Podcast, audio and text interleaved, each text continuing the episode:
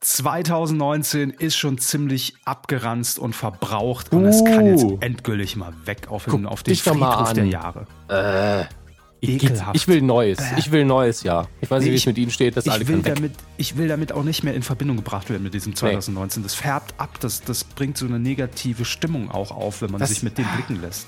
Das war von Tag 1 an keine gute Beziehung. Das hat nicht gut funktioniert. Da hat man sich einfach zwölf Monate lang durch den Dreck schleifen lassen von Ja. diesem dummen Jahr.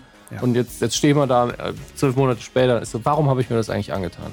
Warum nicht deshalb- gleich 2020? Und deshalb verabschieden wir das jetzt überhaupt nicht gebührend, äh, sondern mit, mit allem, was so ein Jahr irgendwie an, an Hässlichkeit zu bieten hat. Einem, einem, einem Quiz, einem Jahresrückblick in gewisser Art und Weise, einem Vorausblick, äh, einer Preisverleihung. Also heute ist wirklich alles drin, was man halt nicht gerne sieht. Ne? Das bieten wir euch alle hier in Folge Aber- 344 der Medienkuh. Der große Vorteil, ihr müsst es nicht sehen. Könnt es einfach hören. Eben, das ist ja das Geheimnis. Ohne Bild wird es direkt besser. Alles das jetzt Unser- direkt live aus der großen Markus Lanz Arena in Offenbach. Unser neuer Slogan für 2020. Ohne Bild wird's direkt besser. Medienkuh. Der Podcast rund um Film, Funk und Fernsehen. Funk und Fernsehen. Mit Kevin Körber und Dominik Hammes. Setzen Sie sich, Herr Körber, nehmen Sie sich einen Keks. Ich sitze. Ich sitze immer noch von Weihnachten. Ne? Ganz, ganz präsig sitze ich hier in meinem, in meinem Sessel und äh, am Kamin und habe nur darauf gewartet, dass wir aufzeichnen. Nein, wir machen das ganz transparent wie immer. Heute ist Tag der Aufzeichnung, ist der 20. Dezember. Das heißt, wir sind noch vor Weihnachten. Für euch schon nach Weihnachten ist das alles viel zu komplex, um es zu erklären. Aber vertraut uns einfach. Wir verabschieden jetzt dieses Jahr. Hoffen, ihr hattet jetzt schöne Weihnachtstage, schönen Heiligen Abend und so, einen ersten Feiertag und Ja. so. Wir hoffen Aber- auch, es ist nichts passiert, was wir nicht vorhersehen konnten jetzt. Also es, Ja. wir hoffen, euch geht's gut, wir hoffen, Deutschland geht's gut und der Welt idealerweise auch. Hey! Ja, gute Laune und äh, den Menschen ein Wohlgefallen. Äh, wenn dazwischen irgendwas Tragisches passiert ist, äh, es tut uns leid. Wir können Wir nichts dafür. konnten vermutlich wahrscheinlich. nichts dafür, genau. Ja. Zwei Idioten, ein Gedanke. Und ähm, egal wie hart es noch ist, wir hoffen, jetzt steht es gut durch und dann starten wir so müde und verschlafen wie immer ins, Jahr 2020 und jetzt machen wir erstmal einen Deckel drauf auf dieses komische 2019. Genau. Und deshalb sind auch unsere Themen, die wir heute hier vereinzelt in, im Podcast äh, kurz besprechen wollen, äh, sind auch eher ein Ausblick auf 2020. Also wir müssen ja auch aufklären, was erwartet euch. Wir müssen uns seelisch und moralisch ein bisschen darauf vorbereiten können. Und das machen wir jetzt alles in dieser, in dieser Atmosphäre zwischen den Jahren. Das hat ja immer so einen ganz besonderen Zauber. So nach Weihnachten vor Silvester, da muss man nochmal Planungen überdenken. Da muss man bei den Freunden in den WhatsApp-Gruppen nochmal rumfragen. Ach, äh, steht die Einladung noch? Ne? Äh, kommt ihr? Soll ich vorbeikommen zu Silvester? Wo feiern wir? Soll ich was mitbringen? Nervig. Deshalb feiere ich gar nicht einfach Silvester. Ja, Silvester ist auch einfach kein Fest, das man feiert. Nee, das ist so, das ist so das, das, die Reste des Besten. Ne? Also wo man sagt, komm, einen Tag noch, den stehen wir jetzt auch noch gemeinsam durch und dann starten wir einfach mal wieder frisch gepudert in ein neues Jahr und dann wird sowieso alles besser und wir alle wissen, es wird nicht so sein. Also es ist immer Ja. nur so, so eine ganz kurze Täuschung und so eine Blase, in der man für so zwölf oder maximal 24 Stunden lebt, weil irgendwie am 1. Januar, wenn die Böller wieder von der Straße weggekehrt sind, dann weiß man schon, ja, eigentlich ist es genauso wie gestern auch. Und gleichzeitig, ich nehme auch jede Ausrede an, um Raclette zu machen. Also das ist ja Das ist völlig Frage. okay. Ja. Ja. so gesehen ist, ist einfach jeden Tag Silvester.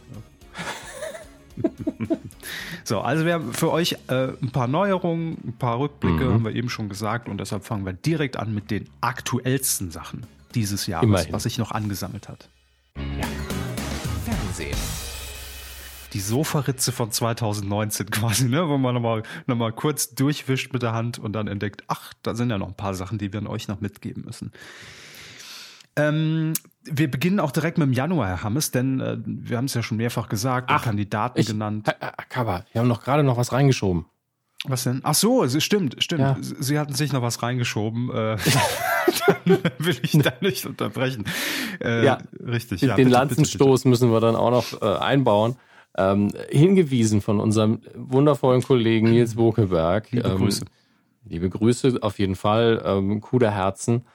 Ähm, habe ich mir die 17. De äh, die 17. Dezember-Ausgabe, das klingt falsch, äh, aber die Ausgabe vom 17. Dezember von Lanz angeschaut. Warum? Wo, Ja, weil Herr Bokelberg gesagt hat, Machen Sie wow, wow, wie der Lanz ähm, äh, Herrn Maaßen hier zerlegt. Ja, oder was zerlegt ist vielleicht übertrieben, ne? aber wie er hier seinen Job macht als Journalist sozusagen. Mhm. Und ähm, ich, ich habe Herrn Lanz in der Vergangenheit öfter mal kritisiert, ähm, vor allen Dingen für den Stil, in dem er seine Interviews führt, auch wenn man dann gleichzeitig immer sagen muss, ja, die Sendung ist halt auch so gedacht. Ja, deswegen immer nur so halb ernst gemeint, weil vielleicht auch, weil ich immer denke, der kann mehr oder der will vielleicht auch mehr oder er ist politisch eigentlich engagierter, weil ich dann immer wieder an Fuck Chirac zurückdenken muss, von ganz früher. Äh, Das ja von ihm war, dieser Song. Stimmt. Und- Ach du Scheiße, Ja. das habe ich hier komplett verdrängt. Genau. Und ich meine, gleichzeitig muss man aber auch sagen, so eine starke politische Motivation jetzt innerhalb der Sendung Lanz wiederum würde eigentlich nicht so passen. Aber gestern hat man zumindest gesehen, dass ihm ein, gerade bei solchen wichtigen Themen, und das war ja wirklich ein Diskurs, der in Deutschland relativ hart geführt worden ist, Mhm. ähm, diese ganze Debatte, die sich da um seinen Ausstieg als äh, Leiter des ähm, Verfassungsschutzes Verfassungsschutz, mhm. gedreht hat. Ja. Ähm, das war ja wirklich ein wichtiges, intensives Thema und das ist auch bis heute nicht ganz abgeschlossen. Und das war auch ein Gespräch, was sehr intensiv geführt worden ist, wo die stand, also wo Lanz nicht einfach eine Antwort akzeptiert hat und hat die dann stehen lassen, hat immer wieder nachgefragt, hat gesagt, ja, so können Sie es aber auch nicht sagen. Ähm, da müssen wir auch nochmal drüber nachdenken. Und sie, also er hat es so wörtlich nicht gesagt, das ist jetzt eine Paraphrasierung von mir, aber wenn sie das so tun, dann vergiften sie ja den Diskurs, woraufhin er, er gesagt hat, nein, es ist umgekehrt, die anderen stellen es alle dumm da. Und äh, es war wirklich, wirklich eine Debatte, die da sehr hart geführt worden ist. Und ich bewundere vor allen Dingen, dass Lanz zwei Dinge getan hat. Zum einen hat er ähm, nachgefragt natürlich. Zum anderen hat er aber auch gesagt, ja, über das Thema ist zu ernst, da können wir keine Witze drüber machen, weil natürlich Punkte erreicht werden, wo man dann, wenn es um ein triviales Thema geht, sagt, ach komm, Wurst, Schwamm drüber, haha, lustig. Mhm. Aber in dem Fall kann man das einfach nicht machen. Und er hat aber auch gesagt, ja, das Thema ist auch zu komplex, als dass wir das jetzt hier ähm, so einfach ausbraten können. Dann einfach auch akzeptiert, dass eine Sendung vielleicht ums bis zum Ende zu, durch die Diskussion der falsche. Rahmen. Mhm. Genau. Und das hat zugegebenermaßen auch, ja, Herr Maaßen äh, akzeptiert, aber es war wirklich sehr angespannt und ich habe da wirklich sehr viel Respekt zurückgewonnen für den Mann. Deswegen würde ich ihn gerne für, wir haben es in der Ausgabe nicht vorgesehen, aber gerne nominieren für eine coole Woche, die natürlich dann ins Ranking für 2020 reinrutscht. Mm, Ja, wird ja eigentlich auch noch in dieses reinrutschen. Also. war Ja, aber haben wir jetzt, wir haben ja beide, das so viel kann ich verraten, ja schon unsere, unsere Liste vorbereitet Mhm. für. Ähm, Sie können sie nochmal ändern, wenn gutes sie wollen. aus. Ich meine, Ja, aber das ist, finde ich, so ein bisschen fehl am Platze, weil das jetzt ganz frisch ist. Das wirkt für mich jetzt sehr beeindruckend, während Dinge aus dem Januar 2019 wirken für mich so wie, ach, der alte Case. Ja, Und, und, ähm, also man muss auch ehrlich sagen, äh, ähm, dass äh, ab und zu schalte ich ja auch mal bei Lanz rein, dann je nach Gästekonstellation. Und äh, das merkt man schon relativ häufig. Neulich saß auch Herr Gauland bei ihm und da geht er schon sehr hart mit denen ins Gericht. Natürlich kommen jetzt dann wieder irgendwelche rechten Spacken da um die Ecke und sagen, äh, der werden immer unterbrochen, dass sie gar nicht ausreden, so keine Gesprächsführung. Aber Markus Lanz hat das ähm, macht das tatsächlich relativ häufig, dass er dann sehr, sehr penetrant nachfragt einfach. Ne? Also wenn er keine Antwort auf seine Frage bekommt, lässt er sich dann nicht mit diesen üblichen Floskeln abspeisen äh, und dann ist die Frage vergessen und dann geht man zur nächsten über und so beschreiben sie es ja auch gerade ähnlich. Also das ähm, macht Markus Lanz je nach Gesprächspartner schon äh, sehr oft und gerade bei Gesprächspartnern, die äh, wir, egal ob Maaßen oder Gauland, in der Vergangenheit und in den vergangenen Monaten einfach für äh, Kontroversen sorgten, wo man weiß, da wird jetzt auch von ihm verlangt, dass er nachfragt. Das macht er Ja. schon relativ häufig und, und auch gut, tatsächlich, ja. Nur von Wetten, das soll halt die Finger lassen. Ist, seine Talkshow ist ja völlig in Ordnung. Da kann, kann eigentlich keiner was gegen sagen. Wirklich. Das ist ein völlig anderes Thema, ja. Also wetten, Ja. das haben wir ja damals auch nicht verstanden, also warum man ihn dafür genommen hat. Nee. Aber soll uns jetzt nicht weiter beschäftigen, tatsächlich. Aber an der Stelle einfach mal sehr schön gemacht, fand ich. Mhm. Sehr fair und trotzdem kritisch. Deswegen ähm, Hart in der Schön. Sache, verbindlich im Ton. kindlich im Ton. Ja. Gut, aber jetzt gehen wir in den Januar und blicken ein bisschen voraus. Äh, und natürlich steht im Januar direkt das erste Trash-TV-Highlight an, nämlich das Dschungelcamp. Am 10. Januar geht's los. Das haben wir euch alles schon gesagt. Ihr kennt die Teilnehmerliste. Wenn sie auch noch nicht offiziell bestätigt, oh, da kommt der Glühwein nochmal hoch. Äh, wenn sie auch nicht offiziell bestätigt ist.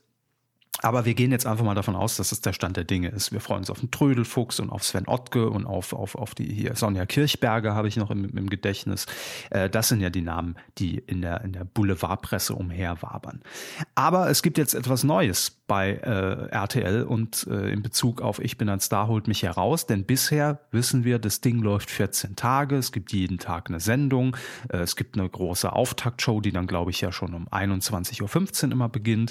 Und äh, bei RTL Plus gibt's dann immer nach jeder Sendung dann noch so diesen Live-Nachklapp, äh, die Stunde danach. Das ist ja schon das erweiterte Spektrum der Show. Aber bei RTL sagt man sich jetzt, wir wollen das Dschungelding noch ein bisschen mehr ausschlachten. Wir wollen noch mehr Marktanteile generieren, auch um die eigentliche Sendung herum. Und deshalb gibt's jetzt erstmals ähm, ein Special, und zwar, oder es gibt genauer gesagt zwei Specials, nämlich am 12. Januar Dr. Bobs Australien. Also so eine Dokumentation, Reportagereihe. Ich habe nur irgendwie gelesen, dass Evelyn Bodecki, die das Ding ja gewonnen hat im letzten Jahr, und Thorsten Legert an seiner Seite sind, also von Dr. Bob und ihn da begleiten. Was die da machen, ich habe keine Ahnung.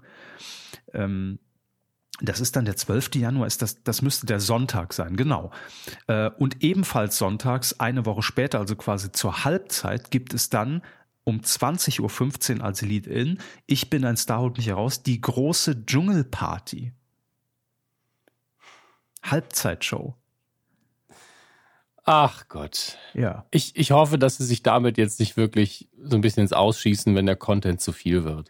Aber gleichzeitig, es passiert ja auch einfach zu der Zeit sonst nichts im Fernsehen. Das stimmt. Und ich sag mal so, man ist ja, man, oder, oder man wäre ja auch blöd, wenn man sagt, man zerstört sich den Sonntag die 20.15 Uhr Primetime-Quote durch irgendeinen alten Spielfilm. Ähm, und danach profitiert der Dschungel nicht davon und braucht erstmal irgendwie eine Stunde, bis er aus dem Quark kommt und dann äh, die Quoten ordentlich stimmen, dann sagt man natürlich lieber, da programmieren wir vorher was ähnliches, wo die Leute schon eingesammelt werden ab 2015 und dann, ne, es kann, man kann eigentlich nur gewinnen. Äh, ganz ehrlich, es ist auch gar nicht, es ist nicht dumm. Es ist, ich finde es eine, eine völlig richtige Entscheidung aus Programmmacher-Sicht, das so zu machen. Absolut. Weil dann habe ich an diesem Sonntag wirklich immer 20.15 Uhr vor, also so ein Warm-up, 22.15 Uhr die eigentliche Sendung und dann ab 0 Uhr nochmal den Nachklapp bei RTL Plus. Also mehr kann man das Ding nicht ausschlachten. Aber das Problem ist ja immer, gibt es genügend Content? Also wir hatten ja auch schon Dschungeljahre, wo es dann echt mau war, wo man sagt, okay, die hatten schon Probleme, diese ein- oder eineinhalbstündige Sendung abends zu füllen. Die Daily-Version. Wenn dann natürlich nicht so viel passiert und nicht sehr viel Gesprächsstoff da ist, denn man will in dieser Halbzeitshow die wichtigsten Fragen rund um das Dschungelcamp beantworten. Mhm. Kann alles sein. Ja, aber was für Fragen stehen denn überhaupt im Raum zum Dschungelcamp? Also wirklich. Vielleicht äh, jetzt schon mal als kleiner Teaser auf unser Coup des Jahres äh, Voting und oder Abstimmung oder oder, oder Siegerehrung. Ähm, vielleicht sind es die Fragen, die die Bild-Zeitung Anfang des Jahres gestellt hat. Ja, die wurden ja eloquent beantwortet. Also Absolut, vielleicht will man die einfach nochmal noch mal, äh, vortanzen. In Form von Angela Fingererben. Sie haben sie letzte Woche erst gegoogelt, haben sie, lassen Sie es. Ähm, ich finde den Namen einfach immer noch brillant. Kann keiner was für, trotzdem wunderschön. Äh, das heißt, die hat natürlich dann richtig den Jackpot gezogen. 2015 beim richtigen RTL, dann kommt der normale Dschungel und danach ist sie dann nochmal in, in dieser Stunde danach zu sehen, bei RTL Plus.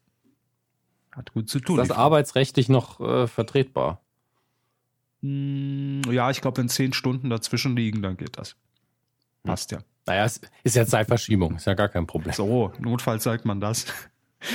Die Sendung hat sie live in Australien gemacht. So, wenn, wenn man dann drei im Sinn, vier abgerechnet mit der Zeitumrechnung und der hier äh, Datumsgrenze, dann ist das völlig in Ordnung. Deutschland ist nur zugeschaltet. Genau. So, das war die Dschungel News. Und äh, dann äh, erwartet uns im nächsten Jahr auch noch was Neues im Tagesprogramm von Vox, nämlich ab Februar ist das, glaube ich, der Fall, oder? Jetzt muss ich mal ganz kurz gucken. Ähm, steht das hier? Ja, 17. Februar, glaube ich. Ah nee, es ist gesplittet, deshalb komme ich durcheinander. Das erste Format, das in der, in der Daytime, wie es ja so schön heißt, bei Vox neu ist, ab dem 20. Januar schon und die Sendung heißt Salonfähig. Wer macht schöner? Worum könnte es da wohl gehen, Herr Hammes? Döner natürlich. Richtig, ja. Es ist ein Döner-Wettkampf zwischen fünf Dönerbuden in ganz Deutschland. Ich fände das so gut. Ganz ehrlich, ich würde es gucken. Ja. Wo gibt's den besten Döner? Nein, es Ich möchte in die Jury. Also diesmal einfach wegen des Essens. Nee, nee, ich sehe sie da nicht in der Jury. Sie müssen zum Hensler. Döner. Ach, aber es geht um Döner. Naja, sie können ja auch beim Hensler Döner essen. Wer weiß, was es da alles gibt in der nächsten Staffel. Nein, bei Salonfähig geht's natürlich tatsächlich um äh, Besitzer eines Schönheitssalons. So, und es ist ein Wettbewerb, der genauso abläuft wie das perfekte Dinner, das einfach über eine Woche hinweg, jeden Tag, man kennt ja das Prinzip, äh, jeder seinen Salon äh, vorstellt und die Konkurrenten dann quasi auch diesen Salon bewerten müssen. Also, ne, das sind dann halt alle, alles Experten aus diesem Bereich Beauty und die müssen dann halt zu den Konkurrenten gehen und bewerten dann sowas wie das Ambiente und Angebot und Preis und können dann Punkte vergeben und am Freitag wird dann, äh, steht dann fest, wer hat die meisten Punkte bekommen, zack, du hast den schönsten Salon, du machst schöner, hier 3000 Euro, danke, tschüss, aus, bums, Nikolaus. Nee, es moderiert nicht Rainer Kallmund. Aber witzig wär's. Jeder Sech- soll nach seinem Salon glücklich werden.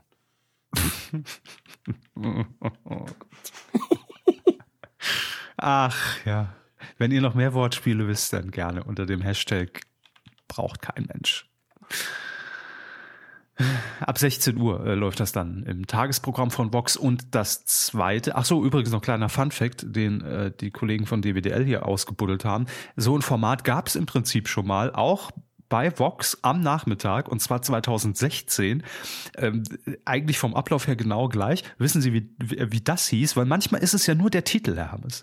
Manchmal kommt es ja einfach auf den Titel an, dass Leute sagen, das ist mir sympathisch und ich guck's oder damit kann ich überhaupt nichts anfangen. Und dass dieser Ursprungstitel 2016 von diesem Format nicht funktioniert hat, kann ich jedenfalls komplett nachvollziehen. Wissen Sie, wie es hieß? Noch nicht. Star Wars. Ja, halt Quatsch, ne? Das ist so, wir sitzen in einer, in einer geselligen Runde einfach im Meeting zusammen und jemand haut so einen Gag raus, Star Wars, aber was völlig überhaupt nichts eigentlich mit, mit, mit dem Thema zu tun hat, weil jeder natürlich, also klar, rein von den Worten her natürlich, aber wenn man Star Wars hört, natürlich ist die Anspielung auf Star Wars sofort im Kopf und damit assoziiere ich dann kein Beauty-Schönheitsding und kein Krieg der Schönheitssalons. Das ist funktioniert nicht. War quotenmäßig auch ein Flop. Aber jetzt versucht man es halt nochmal mit salonfähig. Wer macht schöner? Mal gucken, ob es fun funktioniert. Und die zweite äh, Neuerung im Tagesprogramm, die sehen wir dann ab dem 17. Februar, auch in der Daytime. Und ähm, da heißt es dann Let's Glow, die Make-up Challenge. Die Make-up-Challenge. Jo. Da Na ist ja auch schon klar, worum es geht. Also eigentlich wie Shopping Queen, nur dass nicht das Outfit, gut, da werden ja auch zum Beispiel die Haare und, und sowas wird ja schon dann bewertet und das Make-up. Aber da geht's halt wirklich nur um das Make-up. Also mit Hairstyling und Make-up-Looks und wie wird das umgesetzt und ja, wird Ey, also ich glaube, das, das wird erfolgreich sein. Also ich meine, klar, die Konkurrenz bei YouTube ist da riesig, aber ich glaube auch deshalb macht man die Sendung so ein bisschen, weil die, das Thema da so gut funktioniert. Ja, und vor allem in, in diesem Umfeld dann mit Shopping Queen zusammen, da bleibt man vielleicht eher dran, als äh, was lief da sonst immer hier, die, die, diese, diese Hochzeitsgeschichte, auch nach einem ähnlichen Prinzip. Ähm, ja, kann funktionieren. Ähm, das Ganze wird dann äh, be- bewertet quasi von Boris Entrup. Wer, wenn nicht er? Wer? Boris Entrup, Hair- and? Make-up-Artist. Hat auch schon für Naomi Campbell und Angelina Jolie gearbeitet. Ja, wer nicht? Boris Entrup. Ah, nee, der hat ja. Ah, Mist. Ah, der genau den Namen genannt. Rhetorisch einfach in die Ecke gedrängt. Scheiße. Ich hätte jeden Namen nennen können, außer Boris Entrup. Was sag ich? Boris Entrup. Fuck. Gut. Also das Wunderschön. die Neuerung äh, in der Daytime bei Vox 2020. Was gibt's noch? Äh, es gibt einen neuen Löwen. Wir bleiben bei Vox. Das, äh, wir, hat- wir hatten ja hier schon drüber geredet, dass äh, Frank Thelen als Investor bei der Höhle der Löwen aussteigt. Wir hatten fälschlicherweise gesagt, er ist jetzt schon nicht mehr dabei. Das stimmt nicht ganz. die Sendung, die jetzt nächstes Jahr läuft, die Staffel, die ist schon vorproduziert, da wird er noch zu sehen sein. Allerdings danach die Staffel, die produziert wird ähm, von der Höhle der Löwen, da wird es einen neuen Investor geben und das ist der Formel 1 Fahrer Nico Rosberg, der zehn Jahre in der Formel 1 fuhr Hm. und ähm, ja, der sitzt jetzt bei der Höhle der Löwen. Im ersten Moment denkt man sich, was? Sie müssen es auch mal so sehen. Seine Karriere hat sich jahrelang im Kreis gedreht und jetzt kommen wir endlich mal da raus. Ich wusste, das war so ein Moment, wo ich nicht wusste, meinen Sie, den Satz jetzt gerade ernst oder ist es einfach nur des dummen Wortgags wegen, dass Sie darauf jetzt aufgebaut haben, einen rauszuhauen? Und ich weiß, es war letzteres. Ja, es hat so ein bisschen mein dummes Gesicht gefehlt in dem Moment. Ja. Also wirklich, also ich habe gestrahlt wie ein kleiner Junge. Ah, ach, ist das cool. Also wissen wir, wir machen ja keinen kein Videopodcast. ja, Gott sei Dank. Aber ganz ehrlich, wenn eine Kamera da gewesen wäre, ich hätte sie angeguckt.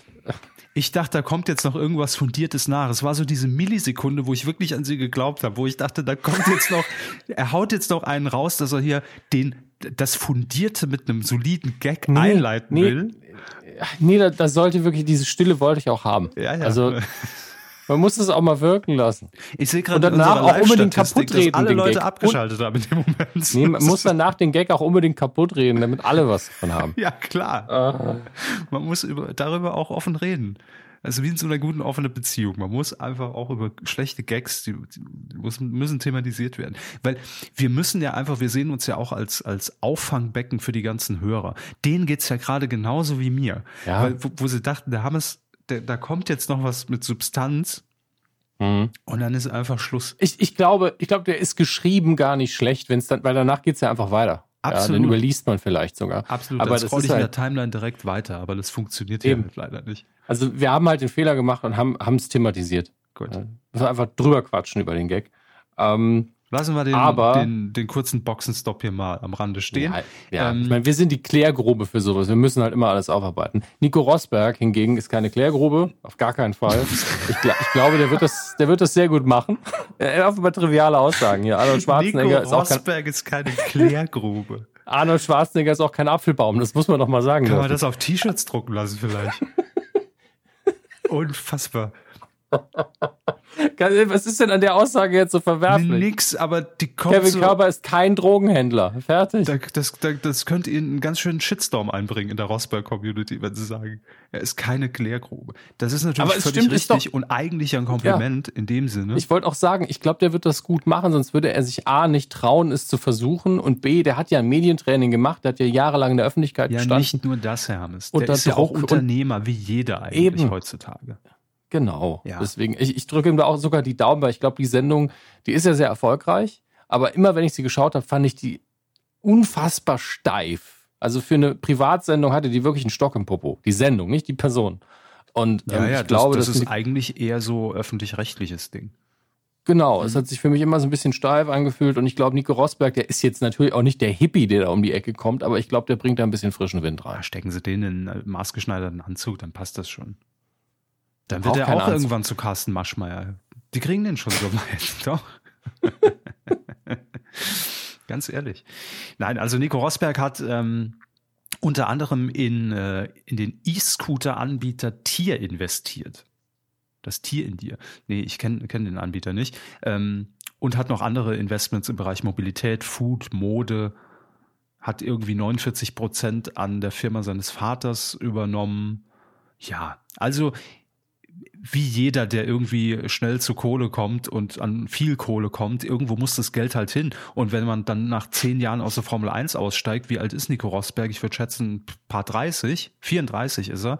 Ähm, dann steht man halt da und denkt sich so, ja, und jetzt? Jetzt habe ich irgendwie ein paar Millionen auf dem Konto, was mache ich denn jetzt? Formel 1 ist vorbei, hm, schwierig. Dann geht, sucht man sich natürlich andere Wege und völlig, äh, völlig in Ordnung, dass man dann sagt, klar, dann investiere ich halt mal in irgendwelche Startups oder Firmen rein.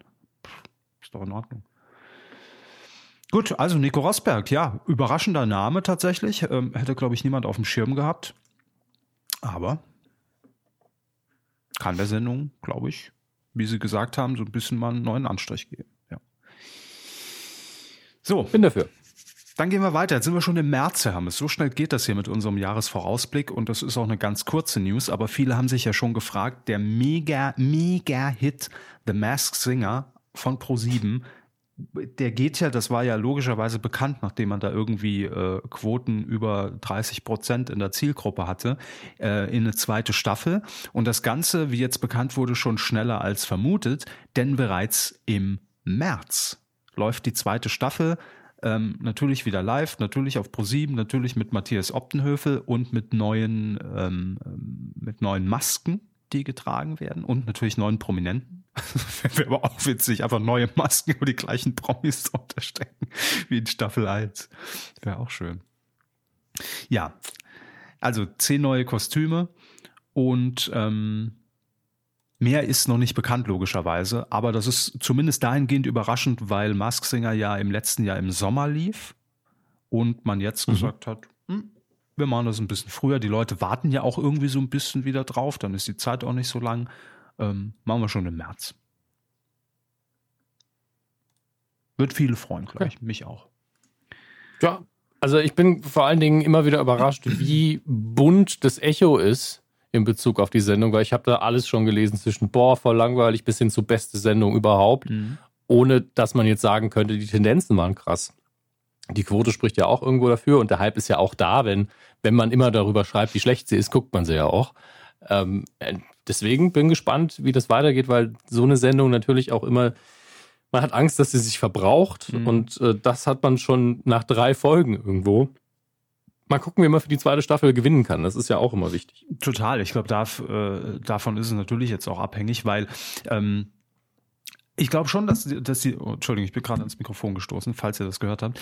Ähm, ich glaube schon, dass die zweite Staffel da irgendwie äh, genau das bedient, weil beim ersten Mal war es so dieses völlig überraschende, keiner weiß wirklich, wie das Ding abläuft. Es wird irgendwie total bunt und schräg, weil es kommt irgendwie aus Südkorea und was erwartet uns denn da? Passt das überhaupt hier in, in unser Bild des Fernsehens rein? Dann war man begeistert und ich glaube, die zweite Staffel, die spielt jetzt eher damit, dass ich ja mit genau diesem Anspruch daran gehe, wen kriegen die jetzt für die zweite, weil die erste so ein großer Erfolg war. ne? Also wer ähm, bewirbt sich da vielleicht auch initiativ, dass er sagt, ich will da jetzt mitmachen, weil ich weiß, das ist ein Riesending und bringt mir eine gute Bühne und eine gute Fläche. Ähm, das, glaube ich, wird so der Aufhänger für die zweite Staffel. Einfach dieses nochmal gesteigerte Interesse für die Leute, die drunter stecken. Von daher, ich freue mich jedenfalls drauf und wir kommen dann nachher auch noch bei euren Medienthemen des Jahres auf jeden Fall auch noch mal ein paar Mal drauf zu sprechen, denn wie Sie gesagt haben, ähm, das war auf jeden Fall wohl ein Medienthema des Jahres für viele. Ähm, für mich jetzt schon auch ein Medienthema des Jahres wird definitiv die finale Staffel von Pastewka. Und heute, pünktlich zu unserem Tag der Aufzeichnung, hat Bastian Pastewka per Twitter an uns raus, also nicht nur an uns, aber auch an seine Follower, aber auch an uns, ähm, das Startdatum der finalen zehnten Staffel von Pastewka rausgehauen. Ab dem Mhm. 7. Februar bei Prime Video. Und es gibt auch schon einen kleinen Teaser. Man sieht erste Einblicke, erste Szenen aus der neuen Staffel. Natürlich so zusammengeschnitten, dass man überhaupt keinen Zusammenhang in irgendeiner Art und Weise herstellen kann. Also es könnte auch der Trailer für irgendeine andere Staffel Pastewka Ja. sein. Das ist das ist einfach relativ hart. Best of So. Pastewka, aber mit neuen Bildern. So. Ja. Ja, aber ich freue mich da sehr drauf. 7. Februar heißt es mal wieder für mich den, den Gratis-Monat aktiviert. Und, Der Gratis-Monat wurde aktiviert. und dann werden wir wieder alle Folgen hier weggebinged an einem, an ein oder zwei Tagen. Sehr gut. Übrigens für Sie noch die Erinnerung, Sie wollten die ja von mir persönlich, hiermit gebe ich sie Ihnen. Heute erscheint die äh, zehnte und letzte Folge der ersten Staffel von The Morning Show bei Apple TV. Das heißt, wenn Sie den Gratis-Monat aktivieren wollen, dann sollen Sie es jetzt machen. Danach gibt es keine Gratis-Monate mehr? Äh, naja, doch, aber dann ist die, die Staffel erstmal vorbei. Das heißt, Sie können jetzt aber alle zehn Folgen direkt gucken. Das meine ich damit. Die sind jetzt auf so. Abruf bereit. Ich glaube, das mache ich im neuen Jahr. Ja, oder Ich so. Ich glaube- woll, wollte Ihnen nur Bescheid geben. Nicht, dass Sie es falsch aktiviert hätten zu einem falschen Zeitpunkt und Sie hätten das nicht mehr, hätten dann die letzten zwei nicht mehr sehen können. Das meine Gott, ich oh Gott, nein. Obwohl, Ähm, ist, ich ist es bei Apple Ja? ein Monat oder ist es eine Woche sogar nur? Ich kann sogar sein, ich gucke mal gerade nach. Apple Plus ein dummer Name das einfach ist. Äh, Ähm, gratis. nee, Probemonat steht hier. Ja, das ist doch gut. Jo. Apple TV Plus ein Jahr kostenlos. So einfach geht's. Wahrscheinlich steht einfach, kaufen Sie einfach ein iPhone. Genau, ja. Ist voll einfach. Also wirklich sachlich betrachtet ist es einfach, aber es ist genauso einfach ein Abo abzuschließen. Ja, natürlich. Ich glaube, es ist auch eher, ich will mir eh gerade ein neues Apple-Produkt kaufen. Oh, ich krieg noch ein Jahr dazu. Das ist wahrscheinlich eher der Gedankengang, Herr Hammes. Ja. So, also hätten wir das auch abgearbeitet und dann kommen wir noch zu einer, ähm, einer letzten Showmeldung aus dem Showbereich. Ähm, es wird eine neue Spielshow geben mit äh, auch einer Konstellation, die man so, glaube ich, irgendwie gar nicht auf dem Schirm hatte, im ersten Moment jedenfalls, mit Tim Melzer und Mhm. Sascha. Sehr schön. Ich habe bis gerade gestern sehr viel an Sascha denken müssen, weil wir den äh, Jahresrückblick 1999 gemacht Haben haben. Sie wieder If You Believe gesungen oder wie? Nee, es, es war eher I feel lonely. Lo, lo, lo, lo, lonely. Hat- Ich ertrinke. Ich, äh, nein, ähm, War der äh, hier dieses äh, If You Believe, das hatte der doch, da war er, glaube ich, nur der, der Sidekick, ne? Er war doch nur die, die Zweitstimme und das hatte doch irgendeine so Sängerin, hat das doch gesungen. Er hat nur den Refrain immer gesungen. If You Believe. Mal also das Wer war denn die Sängerin? zumindest, zumindest unter seinem äh, Namen veröffentlicht worden, deswegen. ah, nee, schwierig, okay, aber nee, ich- stimmt. Aber es gab irgendeinen anderen Song. Jetzt ich, das interessiert mich. Sascha. Äh, Das war nämlich so Da sein, auch, sein, ne? äh, sein erster Hit quasi, äh, aber er stand gar nicht im Mittelpunkt dieses Liedes und äh, er hat dann die Karriere gemacht und die Sängerin, von der hat man da glaube ich nichts mehr gehört. Ähm, wo, wo steht das denn? Wie kriege ich das denn raus am besten, Herr Hammes? Wo findet man sowas? Ah, ich hab's, ich glaube, ich habe einfach in seine Wikipedia geguckt. ja, da bin ich auch gerade. Ähm, er war Background-Sänger und Vokalpartner für die deutsche Rapperin Young Diney. Ja, und stimmt. beim Song Wanna Be Your Lover. Ja. Nicht zu verwechseln mit Young Delay. Ich glaube, da gibt's wahrscheinlich eine Geschichte, ne? Aber Kann sein. Wanna Be Your Lover. Gott, wie ging das denn nochmal? Wanna be your Oh. lover. Gottes Willen, das sah wirklich einfach aus wie, wie gerade vom GZSZ-Casting Hm. mit der Andreas Elsholz-Frisur. Ähm, aber macht ja nichts. Ich weiß auch nicht mehr, wie das ging. Ich möchte es auch nicht abspielen. Das Video, das YouTube mir direkt zuwirft, ist einfach noch mit schön mit dem Viva-Logo Das- und sieht aus, als hätte jemand gerade seine Mediengestalter-Ausbildung beendet mit dem Projekt. Schön. Es gab aber zwei auch mit, mit, mit Young Diney. Es war einmal Wanna Be Your Lover und dann noch I'm Still Waiting. Das hatte ich im Kopf. I'm still waiting for you. So ging das. Das habe ich noch im Kopf, das andere nicht. Egal, sind sie jedenfalls. auf Musik getrimmt. Das ist ja krass. Das letzte Mal noch Liquido gespielt hier. Also vor zwei Ausgaben oder so. Ja, ja, ich gehe immer mehr in die musikalische Richtung. Ich übe schon mal für Mask Singer. Ich würde sehr feiern. Wäre jetzt schon meine Lieblingsfolge. Welches Kostüm wird passen? Herr Körber, Kostüm? nee, ich, ich, Chewbacca fände ich gut für sie. Ach, kommen wir auch noch nachher zu. Anderes Thema. Ander- Anderes schwarzes Kapitel noch dieses Jahr. Ähm, Tim Melzer und Sascha sind jedenfalls gut befreundet. Das ist der eigentliche Grund. Und ähm, so ungewöhnlich diese Konstellation im ersten Moment klingt für eine eigene Show, dann ist mir wieder eingefallen, die waren ja auch vor kurzem erst zusammen bei Schlag den Star. Da sind die gegeneinander angetreten. Stimmt eigentlich. Und die haben gut harmoniert. Jetzt wissen wir warum.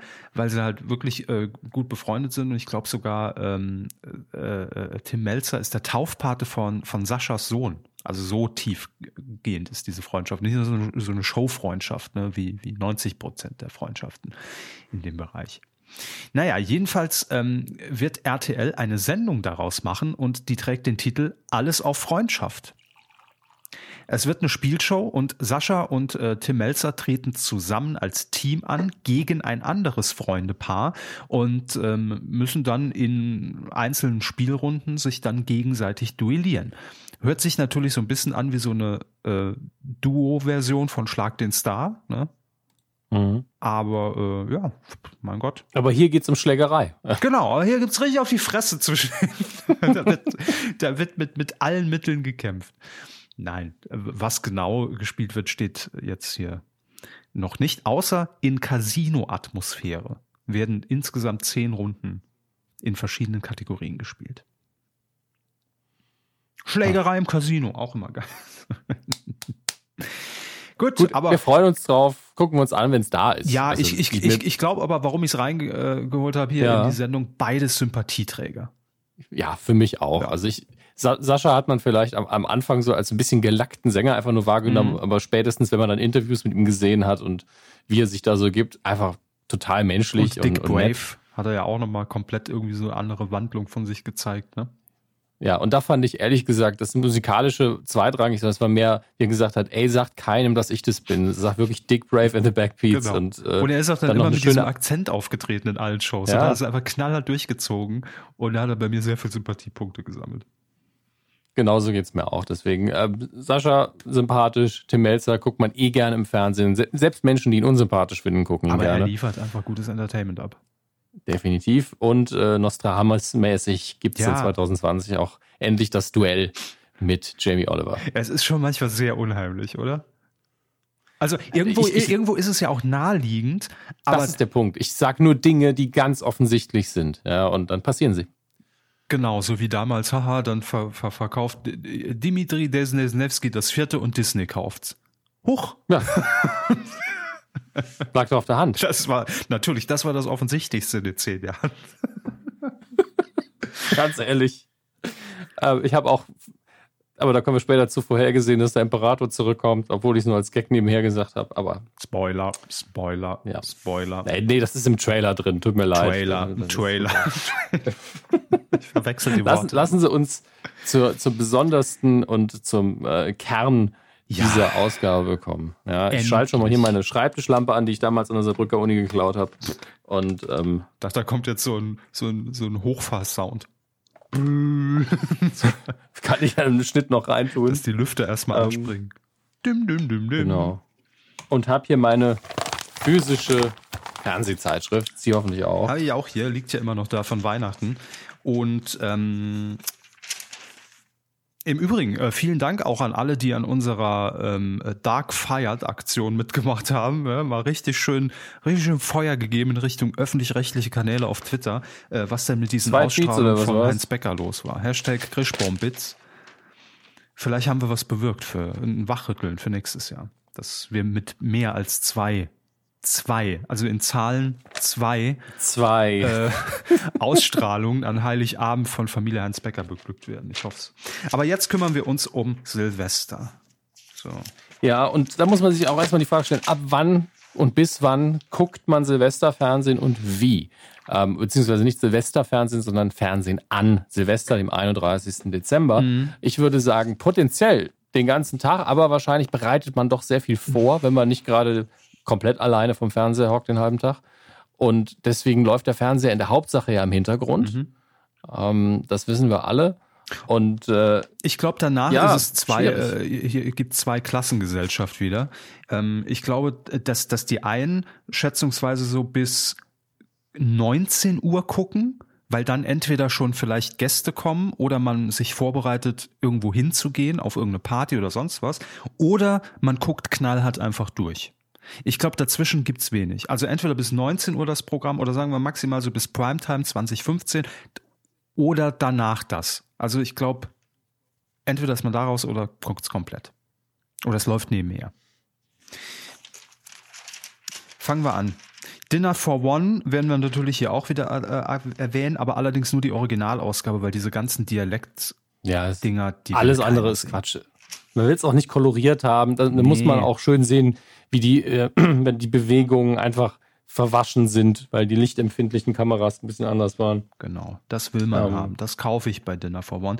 Die äh, erste Ausstrahlung im richtig großen ersten Programm, also in der ARD, äh, läuft dann um 15.40 Uhr im Übrigen. Was ein Quatsch. Das ist auch eine total dumme Uhrzeit. Ja. Aber um 1.30 Uhr, auch dumm, gibt es auch nochmal eine. Und es läuft auch um, um 15.40 um 15.40 Uhr auch parallel äh, im NDR. Da läuft's auch. Also ihr könnt euch aussuchen, wo ihr das bessere Bild habt mit eurer Zimmerantenne. Da könnt ihr dann einschalten. Egal. So, was haben wir denn noch? Oh, hier. Das müssen wir natürlich erwähnen. Bitte, bitte, bitte. RTL, 8.10 Uhr, Mara und der Feuerbringer von Tommy Krabweis. Absolut. Wenn ihr das noch nicht nachholen konntet bisher, dann ist das natürlich eine sehr gute Gelegenheit, ihn zu gucken. Hat hier bei Ähm. mir in der äh, nur, nur TV, nicht? Äh, den roten Pfeil nach oben sogar als Empfehlung. Zu Recht. Es ist einfach vor allen Dingen auch vom Familienaspekt her ein sehr schöner Film, der viel Spaß macht. Er hat, äh, der ist magisch auf seine Art. Sehr schön. Ähm, Ähm. warte mal noch. Ich bin auch noch nicht so ganz warm geworden mit dem Programm, was ich hier so biete. Ich bin auch, also bei Dinner for One macht man es wirklich ähnlich wie bei Familie Heinz Becker, nur in dem Fall ist es nicht die Anzahl, sondern die Uhrzeiten. Ich finde, Dinner for One sollte zwischen 12, äh, zwischen 23 und, äh, und 24 Uhr laufen. Ja, und da läuft's quasi nicht. Genau. Es läuft nochmal um 5 Uhr morgens. Geil.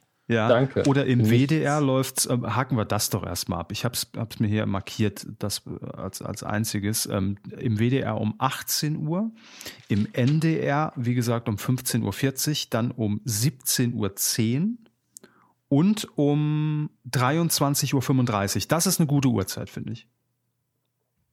Ja. Da hat man noch Definitiv. fünf Ist ja nur- Minuten bis zum, bis zum großen Countdown. Das ist gut. Das ist die, das ist die beste Ausstrahlung dann. Ja. Und ähm, es ist ja wirklich eine sehr, sehr kurze Nummer. Das hat man als Kind denkt man, boah, der geht so lang. Also ist wirklich ganz, ganz kurz. Naja, 20 Minuten, ne?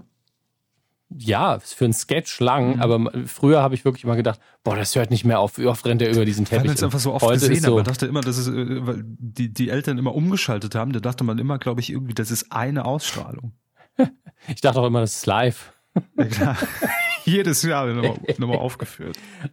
Ähm, kommen wir mal zu zwei Sendern, Ich hab, die. Äh, Entschuldigung, ich will, will ja? das nur noch fertig machen. Äh, Im Bayerischen Gerne. Rundfunk auch noch Dinner vor um 18.45 Uhr und um 0.05 Uhr.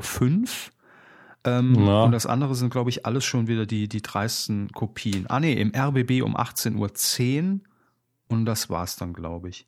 Ganz weit vorne ist der NDR, weil der NDR hat's ja auch produziert, damals 1735. Gut, kommen wir zu zwei Sendern, die ähm, das sehr gut machen, Mhm. finde ich, weil Silvesterprogramm ist ganz oft so, ah, nicht so viel neu, also nicht möglichst gleichförmige Sendungen, wenn es im Hintergrund passiert. Mhm. So jedenfalls. Marathonsendungen. Genau, und äh, ich finde, Super RTL zum Beispiel macht das sehr gut. Ab Viertel nach acht läuft Mr. Bean. Ähm, und zwar wirklich bis, bis Silvester für die meisten Leute rum ist. Und das kann man wirklich im Hintergrund laufen lassen. Dann kriegt man, wenn man nur fünf Sekunden hinguckt, immer mal ein schönes Bild, einen guten Gag geliefert. Mhm. Es ist nichts, was brandaktuell ist, wo man zugucken muss. Mhm. Äh, das ist ein sympathisches Programm, ist eine gute Playlist, würde man heute sagen. Es gab neulich ja Und diesen auf, Tweet, der äh, absolut stimmt, ähm, dass man als Kind irgendwie dachte, Mr. Bean hatte irgendwie 18 Staffeln. Es waren, glaube ich, 10 oder, oder 11 Folgen. Okay, ich, ich müsste auch nochmal nachgucken, aber es ist nicht so viel tatsächlich, Nee. das stimmt. Ähm, und fast alles davon könnt ihr dann wahrscheinlich auf Super RTL schauen. Sicherheit. Äh, Vox, Vox macht, Aber, äh, aber ich haben glaube, wir drei ganz, ganz kurz eingehakt, sorry. Ja. Ähm, bei mir steht bei Super RTL nichts von Mr. Bean. Ach nee, doch, Entschu- Entschuldigung, um 20.15 Uhr. Weil, okay, Ja. weil das ist nämlich der vorletzte Punkt. Ich dachte, das ist schon die Nachtausstrahlung, aber danach läuft Nein. einfach nichts mehr bis 0.30 Uhr.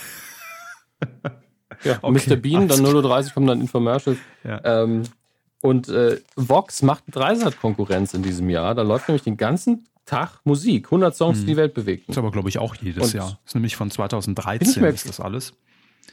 Bin ich mir gar nicht so sicher, wenn ich ehrlich bin, ob das stimmt. Aber da müsste man einfach dann die Kuh vom letzten Jahr nochmal hören. Mhm. Ich gucke nochmal gerade, was Dreisat macht, weil die machen ja normalerweise, es war doch Dreisat, die die ganzen Genau. Konzerte haben. Habe ich Ja. mir auch komplett Hier. durchmarkiert. The Who haben wir hier, ähm, The Cure, Metallica, Pink Floyd, ähm, Elvis, Rolling Stones, Ariana Dixie Grande, Chicks, Coldplay, Glänzen und Partner, nee, das ist ja dein Gold. Ähm, Ariana Grande, Coldplay, Ma- Materia. Also wirklich für jeden Geschmack ist was dabei. Und das heißt, wenn ihr Musik einfach laufen lassen wollt, dann schaltet ihr natürlich nicht MTV ein, sondern Dreisat. Yep. Dann habe ich auch noch hier, wo wir gerade jetzt bei den Marathons sind, dann äh, finde finde ich eine schöne Kategorisierung. Ähm, Kabel 1, ab 5.10 Uhr eine schrecklich nette Familie. Und zwar bis. Also- bis 16 Uhr. Ja. Dann kurz News und dann kein Pardon um 16.15 Uhr. Und ähm, mein Tipp für die Alkoholiker unter euch, also ich rate davon ab, ne? Von äh, Alkoholikern. bitte nicht machen, aber wenn ihr ein Trinkspiel machen wollt, könnt ihr ja einfach eine schrecklich nette Familie gucken und jedes Mal, wenn ihr denkt, oh, den Witz könnte man heute nicht mehr machen, trinkt ihr einen. Kein Pardon war noch nie so witzig und der ist schon sehr witzig. Ja, und bei Kein Pardon könnt ihr dann direkt mal die Suchmaschine anschmeißen und den Audiokommentar Medienkuh zu Kein Pardon euch öffnen und das dann Mhm. parallel gucken. Ja. Ich glaube, wir haben damals, äh, habe ich jetzt so einen ganz äh, krassen Flashback. Wir hatten damals, glaube ich, sogar bei der Aufzeichnung gesagt, ja, irgendwo läuft der ja immer, meistens bei Kabel 1. Ist gut möglich. Ich glaube, das haben wir Äh, wirklich auch- gesagt. Und, aber hier der Skandal, bei Nur TV hat kein Pardon ein, naja, geht so Pfeil nach rechts. Hm. Haben die den Schuss Okay, nicht hat gehört? wahrscheinlich irgendwie ein- ein zwölfjähriger Praktikant geschrieben. Ähm, auch, äh, nicht ganz Marathon, aber auch äh, ein bisschen einseitig programmiert. Tele 5, ab Viertel nach 8, Best of Kalkofes Mattscheibe, dann Kalkofes Mattscheibe, dann Schläferz 100 Reportage. Okay, auf jeden Fall Schläferz, noch mehr Kalkofe. Kann man auch machen an dem Tag, finde ich. So. Hier auch noch ein Marathon in gewisser Art und Weise. Pro 7 zeigt nämlich ab 8.30 Uhr bis 18.25 Uhr einfach mal alle Folgen äh, von Joko und Klaas gegen Pro 7 hintereinander. Von der ersten Staffel, glaube ich. Ist doch schön. Ja, für alle, die es nicht gesehen haben. Aber ansonsten so das 2015-Programm ist schon relativ öde, ne? muss man mal sagen. Es sind halt ein paar Spielfilme. Also Wally kann man natürlich sehr gern gucken auf Sat 1, Ja. Viertel nach 8. Ähm, Shoot Too Shoot- habe ich noch nie gern geguckt, gucke ich ja jetzt auch nicht. ich mag die Bully-Filme Ähm, halt nicht, haben wir schon oft drüber gesprochen. Der ist ja auch völlig, Ähm, völlig legitim. Ich, ich mag die Sendung lieber als die Filme. Von daher alles gut. Gut, dann haben wir Ähm, natürlich hier die Klassiker. Silvestershow mit Jörg Pilawa äh, in der ARD im ersten. Ich will ganz kurz den, den Inhaltstext hier wiedergeben, der Nur TV. Großartige Partystimmung ist auch in diesem Jahr wieder garantiert, wenn Jörg Pilawa gemeinsam mit Francine Jordi, da haben wir sie wieder, seinen Gästen und dem Publikum ins neue Jahr rutscht. Mit dabei sind unter anderem die Schweizer Schlagerqueen Beatrice Egli und die bayerischen Rock'n'Rollers bei der Murphy Gang. Um Mitternacht wird an das Brandenburger Tor zu einem großen, äh, zu einem der größten Silvesterfeuerwerke Europas geschaltet. Denn Skandal nicht live. So. Ähm, kommen wir nochmal zu zwei Privatsendern aus der Sparte. Sat1 Gold Mhm. setzt einfach auf The Voice Senior ab 1545. Oh, also das heißt, Äh, man zeigt die komplette Staffel jetzt bis, ja, bis 1.10 Uhr. Ja, genau. Mhm. Das heißt, wenn ihr da gedacht habt, ah, das habe ich verpasst, gute Gelegenheit. Und da muss ich, Musik muss ich nochmal eine, so. eine Lanze für, ne, eine Lanze, eine, eine Lanze für brechen. Ähm, ich finde The Voice Senior wirklich großartig. Ich bin gar nicht so der Freund von dem, von dem normalen Voice. Also ja, da gucke ich auch mal so in die ersten Folgen immer mal so zapping-mäßig rein in diese Blind Auditions, die es ja gibt. Die mag ich ganz gern. Aber Voice Senior ist einfach mein, mein bestes Voice-Format, finde ich. Also da kommt auch Kids nicht ran, weil ich Kinder auf Bühnen immer irgendwie komisch finde. Aber Voice Senior, da kommen echt sympathische alte Leute mit Geschichten und da will ich die Geschichten auch hören. Ne? Das ist dann nicht so ein Schicksalseinspieler wie bei DSDS, sondern die haben halt ein Leben zu erzählen und, das, und die dürfen da auch stehen und da, da sind keine Leute dabei, die sagen, ich will jetzt nur den Ruhm und will jetzt Influencer werden und will den kurzen Fame. Die sagen halt, ey, das ist das Größte irgendwie, was mir jetzt nochmal in meinem Leben passiert und gibt mir irgendwie nochmal einen geilen Kick am Ende ähm, und das will ich mitnehmen und genieße das jetzt und viele, die schon seit 30, 40 Jahren Musik machen teilweise, aber noch nie auf einer Bühne standen oder in, in den 30er, 40er Jahren schon irgendwo aufgetreten sind und dann halt irgendwie jahrzehntelang nichts mehr gemacht haben. Ich find's großartig. Leider quotenmäßig dieses Jahr ein bisschen abgerauscht, aber guckt's euch an, wenn's nebenher läuft. Das ist richtig gut. Kannst du nur empfehlen. Sehr gut. Auf RTL Nitro, das heißt ja mittlerweile nur noch Nitro. Ähm, Nitro das forever. ist so ein bisschen ja, die, die größten Hits der 80er und 90er ein bisschen, aber das ist wirklich der, also der 16-jährige Dominik Hammers hat gesagt, ja, das gucke ich auch einfach durch. Ähm, fängt an um 10.30 Uhr morgens schon. Ein Kopf und ein halber. Ähm, warum steht da eine neue Rekrutin? Verwechsel ich da gerade was? Also ein Kopf und ein halber war in meiner Erinnerung ein Film mit Burt Reynolds. Ähm, relativ harmlos. 12 Uhr 5 geht's weiter. Ausgekochtes Schlitzohr, natürlich auch mit Burt Reynolds. Dann ausgekochtes Schli- Schlitzohr ist wieder auf Achse. Das ausgekochte Schlitzohr 3, also die ganzen, ähm, wie, wie, wie heißt das Rennen nochmal? Äh, Cannonball-Filme, die wirklich nichts krass Geiles sind heutzutage mehr, aber halt einfach dieser Charme von Burt Reynolds und diese total abgedrehte, alberne Autorennkomödie Komödie liebe ich immer noch. Jetzt noch 1650. ausgekochter. Ja, jetzt endlich abgehangen. 1650 Wayne's World, 1830 Wayne's World 2. Dann kleiner Schnitzer, 2015 Blues Brothers 2000, weil man sich das Original anscheinend nicht leisten konnte. Ist nun mal leider keine sehr gute Fortsetzung, macht aber immer noch ein bisschen Spaß. 2230 die unglaub, unglaubliche Reise in einem verrückten Flugzeug, gefolgt von die unglaubliche Reise in einem verrückten Raumschiff. Also da kann man mich vom Fernseher parken mit ein paar Snacks und lässt mich einfach in Ruhe. Das ist ähm, natürlich keine intellektuelle Berieselung, aber es ist eine sehr angenehme Berieselung. Hier ist Ihr Käsefondue und Jens Fresse. Ja, so, so, so drei- 30 Meter langes Baguette, ein Käserad, äh, irgendwas, um das warm zu machen, das. Und dann gehe ich noch ab und zu auf Toilette. Das ist Silvester auch gegessen. Also, Im wahrsten Sinne des Feierabend. Wortes. Ja. Ähm, apropos Essen, RTL zeigt um 16.45 Uhr Ratatouille. Kann man machen. Ja, ist einer der Trickfilme, ähm, die ich äh, wirklich gut finde. Habe ich gesehen mit der kleinen Ratte, mag ich. Körper, Also ich muss geprüft. dann, da, ja, dann muss man wirklich dazu sagen, dass sie einfach einen sehr, sehr hohen, aber guten Anspruch haben bei Animationsfilmen, weil dann stört es sie ja nicht mehr, dass sie animiert sind. Genau, ja. Wenn ich das Find- ausblenden kann gut. und vergessen kann, dann ist es für mich ein guter Animationsfilm. In dem Ähm. Fall kann ich das sagen. Was ist denn um 20.15 Uhr? Das dauert fünf Minuten, die große RTL-Neujahrsansprache. Was ist das denn? Da hatte ich hat uns auch jemand angetwittert, hat gefragt, wer gewinnt denn da, weil es läuft parallel zu der An Ansprache von, äh, von Frau Merkel. nee, die läuft fünf Minuten vorher. Ja, okay. Aber die ist ja dann noch nicht vorbei, die brauchen mehr als fünf Minuten. Aber ist das Comedy? Versucht man da irgendwie jemanden hinzusetzen, hier Bülent Ceylan oder, oder Kristall, der dann irgendwie die Ansprache hält? Oder ist das, äh, der RTL-Chef wendet sich an, an die Zuschauer und sagt, äh, vielen Dank für ein erfolgreiches Jahr? Was ist das? Ich überprüfe das gerade und ich habe jetzt schon Angst, dass Sie recht haben. Ähm, so, am Anschluss, äh, ah, okay, das der Anschluss ist mir egal. RTL will am Silvesterabend neue Maßstäbe setzen. Äh, gemeine, bla bla bla. Eine Neujahrsansprache. Aber von wem? Weiß man nicht. In dieser kommen die Themen, die die Nation im abgelaufenen Jahr wirklich bewegt haben, ebenso auf den Tisch wie das, worauf Deutschland sich 2020 einstellen das- muss. das Weitere Details gibt es noch nicht. Ja. Ähm, Mario Barth sitzt ja. wahrscheinlich da. Nee, es, das, das, das Triumvirat von, von RTL. Mario Barth, Kristall und, ähm, wen haben wir noch? Die Guillotine, die Frau Schäferkort hinterlassen hat. Cindy aus Marzahn. Sag ich doch. Ja, Ilka Bessin. Cindy gibt's ja nicht mehr. Die sitzen da und blicken nochmal aufs Jahr zurück. Ich weiß es nicht. Brauche ich nicht. Aber egal.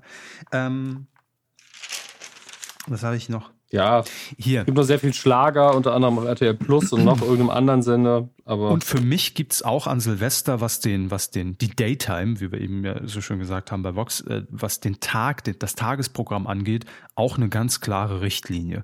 Da läuft bei mir wirklich nebenher, aber das ist halt nur einmal im Jahr und ich finde, das ist auch schon Tradition, diese ganzen Dinger in den dritten Programmen mit Rudi Carell, Habe Kerkeling, äh, Harald Junke, Eddie Arendt. Guck da bitte rein, weil das ist Kulturgut. Mhm. Meine ich wirklich ganz ernst. Das sind die Sketche von aus, aus den 80ern, 90ern, ähm, worauf aber eigentlich alles, was wir, was wir mehr oder weniger heute in, im Comedy-Bereich irgendwo sehen, darauf fußt. Das ist, das ist legendär. Hier, allein wenn ich mir WDR angucke, 12.50 Uhr Lachen mit Rudi Carell, Mhm. 14.20 Uhr Best of Happe Kerkeling. Hallo, bitte Beatrice. Das war's schon. Nein, gibt's noch ein bisschen mehr. 15.50 Uhr Jürgen von der Lippe XL. Und das ko äh, kollidiert so ein bisschen mit dem Programm im NDR. Da gibt's nämlich um 13.15 Uhr 30 Jahre Harald und Eddie. Habe ich früher als Kind echt jede Folge geguckt. Lief in der ARD Ja. damals. Ähm, und um 16 Uhr Rudis Tagesshow Extra. Läuft auch jedes Jahr. Ähm, vor allem immer die Szene, in der hier Norbert Blüm, äh, der sehr häufig, der damalige Arbeitsminister, sehr häufig in Erscheinung tritt, dann von Rudi Carell irgendwann Wasser über den Kopf geschüttet bekommt. Nee, umgekehrt. Er, er kippt Rudi Carell Wasser über den Kopf, weil er die ganze Zeit verarscht wurde in der Sendung. Und Rudis Tagesshow im Prinzip der Vorläufer der Wochenshow und der Heute-Show. Für deutsche Verhältnisse, ja. Apropos Heute-Show. ZDF Neo 2145 Heute-Show der Jahresrückblick. Warum das allerdings auf ZDF Neo läuft, weiß ich nicht. Na, das lief jetzt schon letzte Woche im großen ZDF. Ah, okay. Dann ergibt es Sinn, direkt danach auch nochmal eine Wiederholung von Dinner for Kohn, wo ich keine Ahnung habe, ob nur der Titel kopiert ist oder ob auch der Sketch kopiert Ja, wird. mit Sicherheit. Und für für die Freunde des Sports. Für mich ist das so ein bisschen. Sorry, Ja? weil Sie gerade ZDF Neo äh, angesprochen haben, da bin ich gerade hier im Programm. Auch geile Programmierung. Ab 9 Uhr Bares für Rares. Gut, sagt man jetzt Mhm. auch, klar, läuft ja eh jeden Tag. Aber ich finde die Programmierung geil. Bares für Rares, Bares für Rares, Bares für Rares. Dazwischen, da wird mir übel. Und dann wieder Bares für Rares. ja. Da wird mir übel Verkäufertricks. Ja, das ist diese, ähm, das war so eine Service, Service-Comedy-Show. War eigentlich gar nicht schlecht. Ursprünglich mal moderiert von, ich glaube, Maite Kelly und äh, Theo West. Theo West. Jagd Dr. Best. Kinder, googelt ihn. Ähm, Und Eurosport macht. Auch, äh, Ja? Hier, weil ich es lese, ganz großartig, habe ich mir im Sommer wieder alle Folgen auf YouTube reingepfiffen. 18.45 Uhr ZDF Neo, nicht nachmachen. Mit Bernhard Hoeker und Wiegald Boning, diese Experimente-Show in diesem Haus, wo sie einfach total dumme äh, äh, Explosionen hervorrufende Experimente machen und am Ende das ganze Haus in die Luft jagen und, und fluten. Äh, Gibt es einen Marathon. Kann ich sehr empfehlen oder guckt es auf YouTube oder in der Mediathek nach. Äh, schade, dass es keine Fortsetzung gab. Es gab zwei Staffeln davon. War richtig gut. Für diejenigen von euch, die einfach total Belangloses gucken wollen, auf Eurosport läuft die Vier-Schanzentournee um äh, 2035. Mit Michael Um Schanz und seinen 22:40. drei Schwestern. aber- Ja, genau. Und um 22.40 Uhr wird es dann aber nochmal extrem spannend. Dann läuft nämlich der Skilanglauf. Okay. Ich weiß, es ist ein bisschen gemein, weil das sind ja wirklich echte Athleten, die da was leisten. Und wenn man Interesse dran hat, ist das vielleicht auch spannend. Aber ich fand es immer befremdlich, wenn Leute an Silvester einfach Skispringen gucken.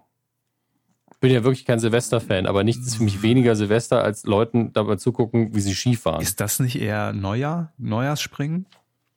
Ja, aber es ist ja auch keine Wiederholung. Es ist an Silvester. Ja, ja.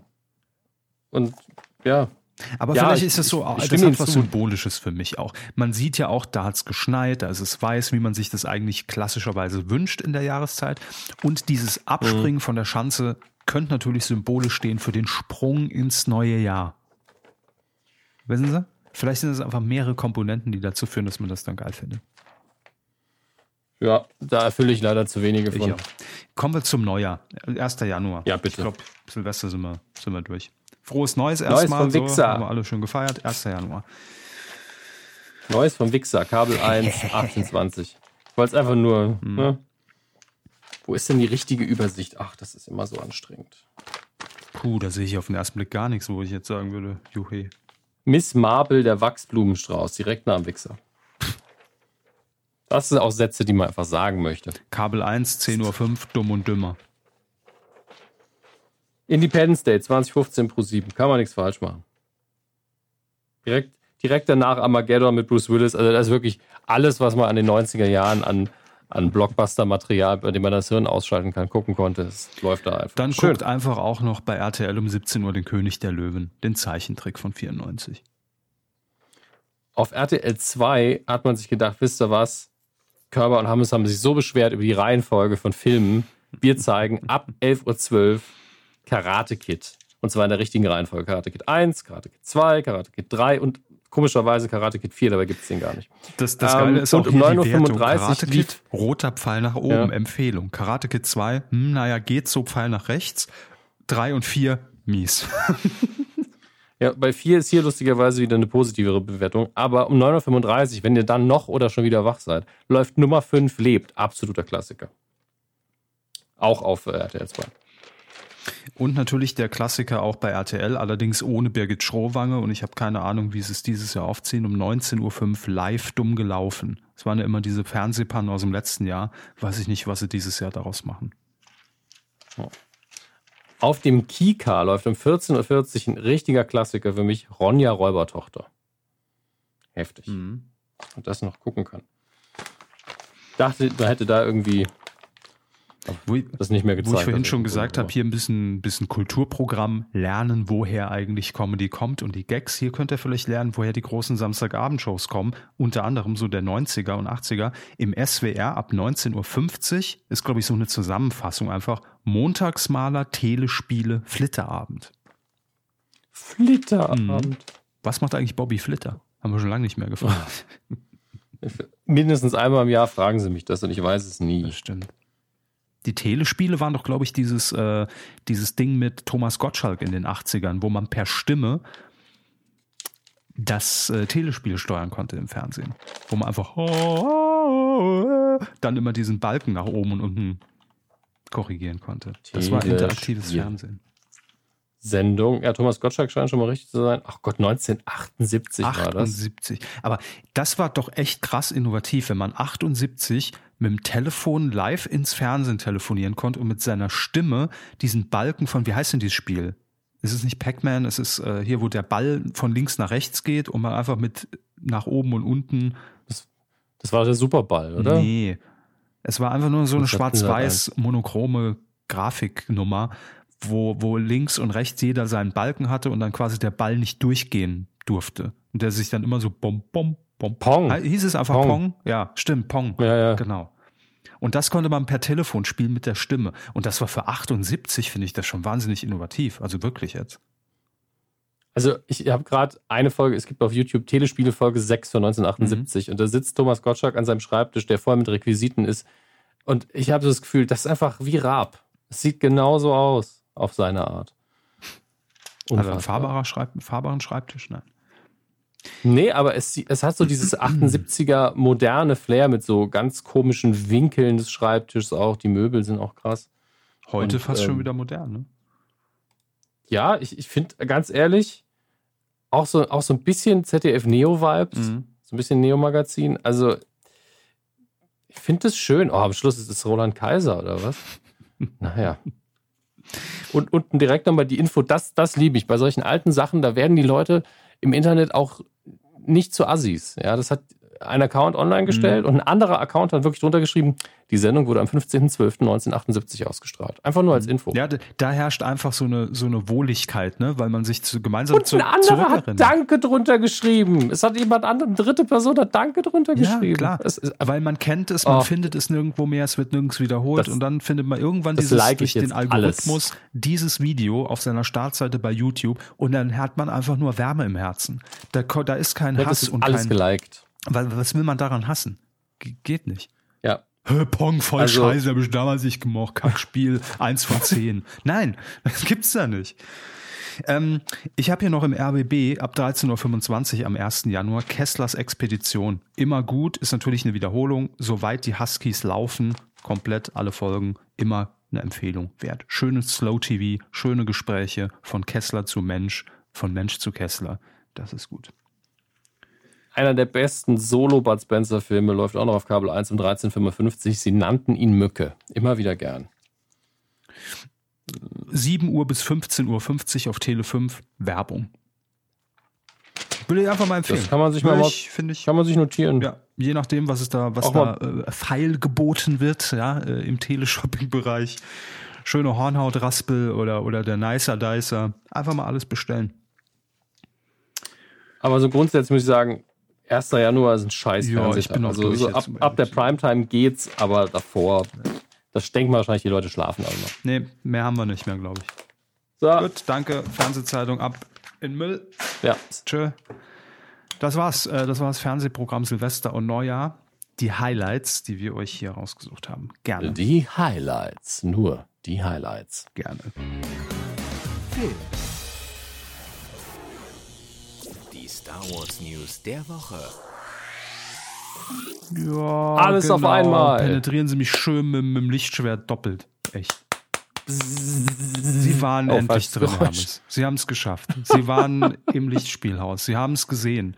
Der neunte Teil, Ja. Star Wars. Unfassbar. Was haben wir nicht darauf hingefiebert? Jetzt war es endlich so, soweit. Sie waren in der ersten Vorstellung. Sie wissen schon, wie Sie, es sie aussieht. reden wie, wie, sie reden wie Pönnack auf Gras.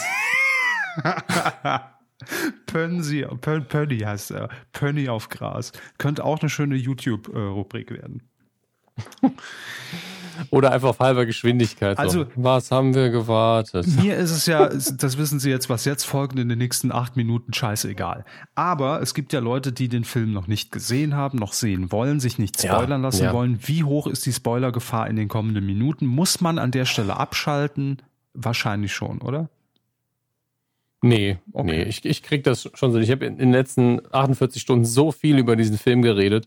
dass ich äh, das, glaube ich, hinkriege, ohne viele Spoiler auszupacken. Gut. Es gibt auch eine sehr spoilerfreie Kritik auf eine Tasse T.de tatsächlich, weil ihr euch einen Text durchlesen oder anhören wollt. Ich habe es nochmal vorgelesen.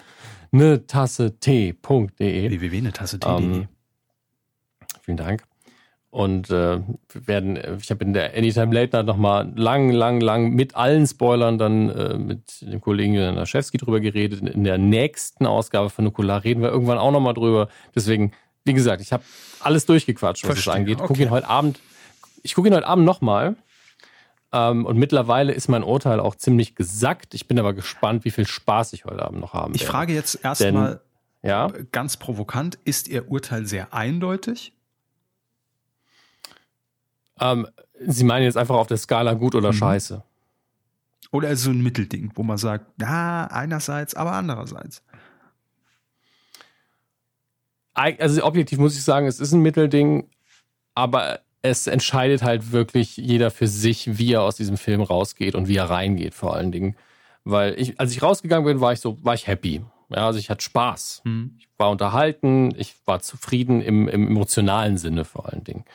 Ähm, weil einfach das, was gezeigt worden ist, fand ich zu 80 bis 90 Prozent einfach gut.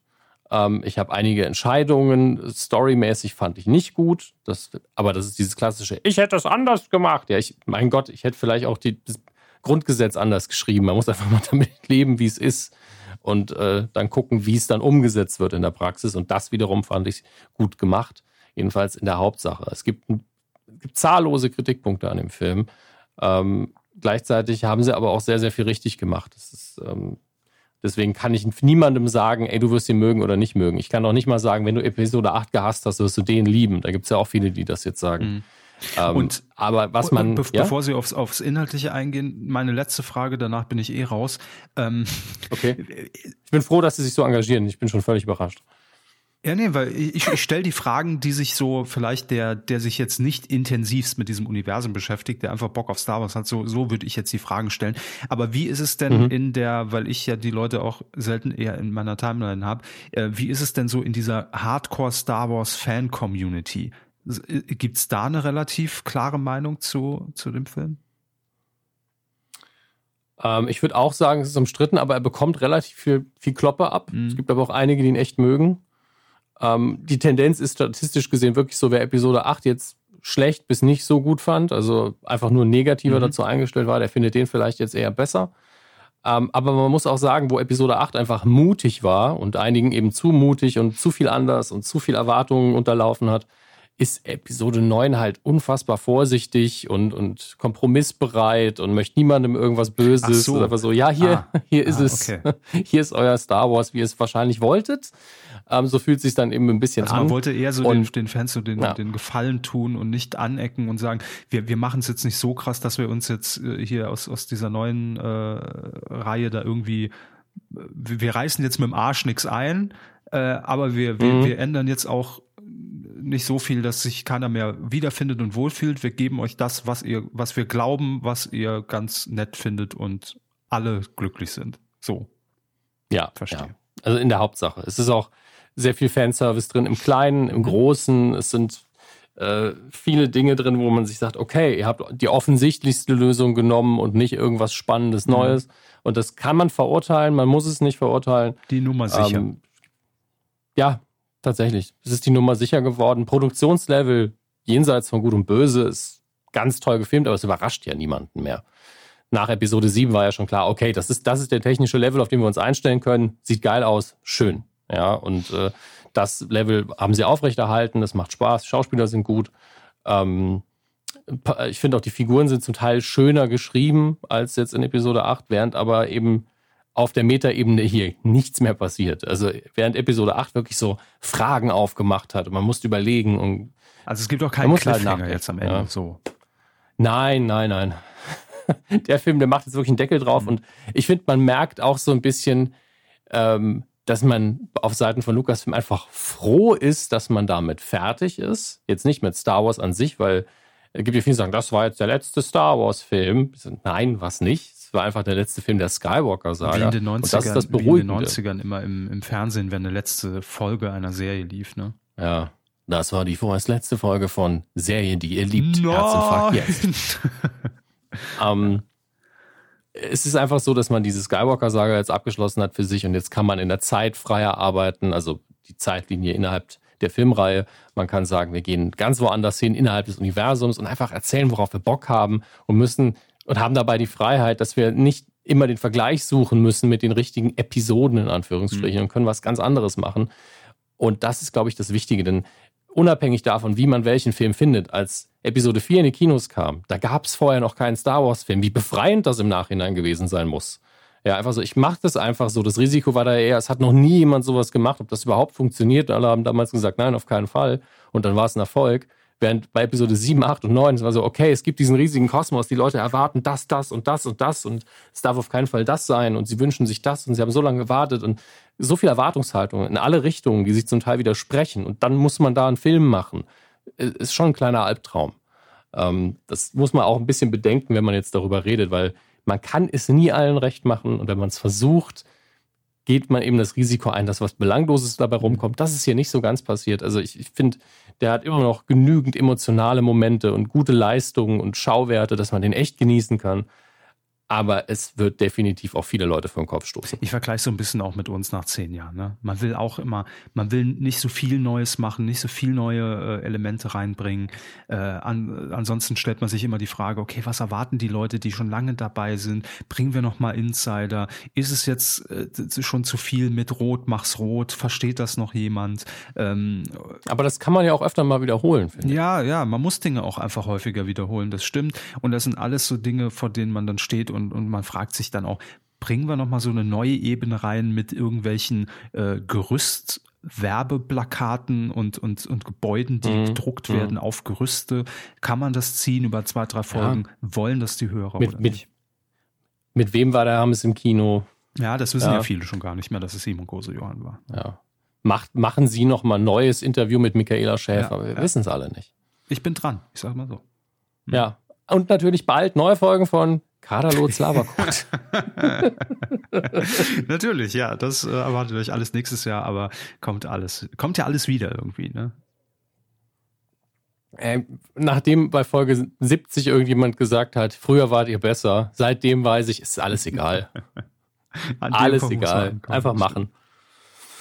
Und der kam Gott sei Dank sehr früh. Ja, wie gesagt, das ist mein grobes Urteil. Wenn ihr mehr wissen wollt, mhm. ich habe es euch gesagt, ihr findet meine Meinung dazu überall. Ähm, es wäre eigentlich ein Glücksfall, wenn ihr nicht draufstoßen würdet im Internet. Ne? ja, selbst der Körper hat das nicht geschafft. Er musste sich hier nochmal anhören in Person. Ähm, und ansonsten kann ich sagen, ey, ihr werdet ihn eh gucken. Sind wir doch mal ehrlich, 99 Prozent der Leute, die es interessiert, was ich gerade gesagt habe, werden ihn sowieso Hier gucken. ist das eine Prozent. Ja, genau. Das ist eh schon in der Leitung. Deswegen guckt ihn einfach, hört es euch vielleicht danach an, wenn ihr euch nicht orientieren könnt und vielleicht hilft euch das ein bisschen. Und ich bin tatsächlich einfach froh, dass das jetzt rum ist. Mir ist ganz viel Anspannung auch abgefallen, wo ich denke, ey, jetzt kann man nach vorne gucken.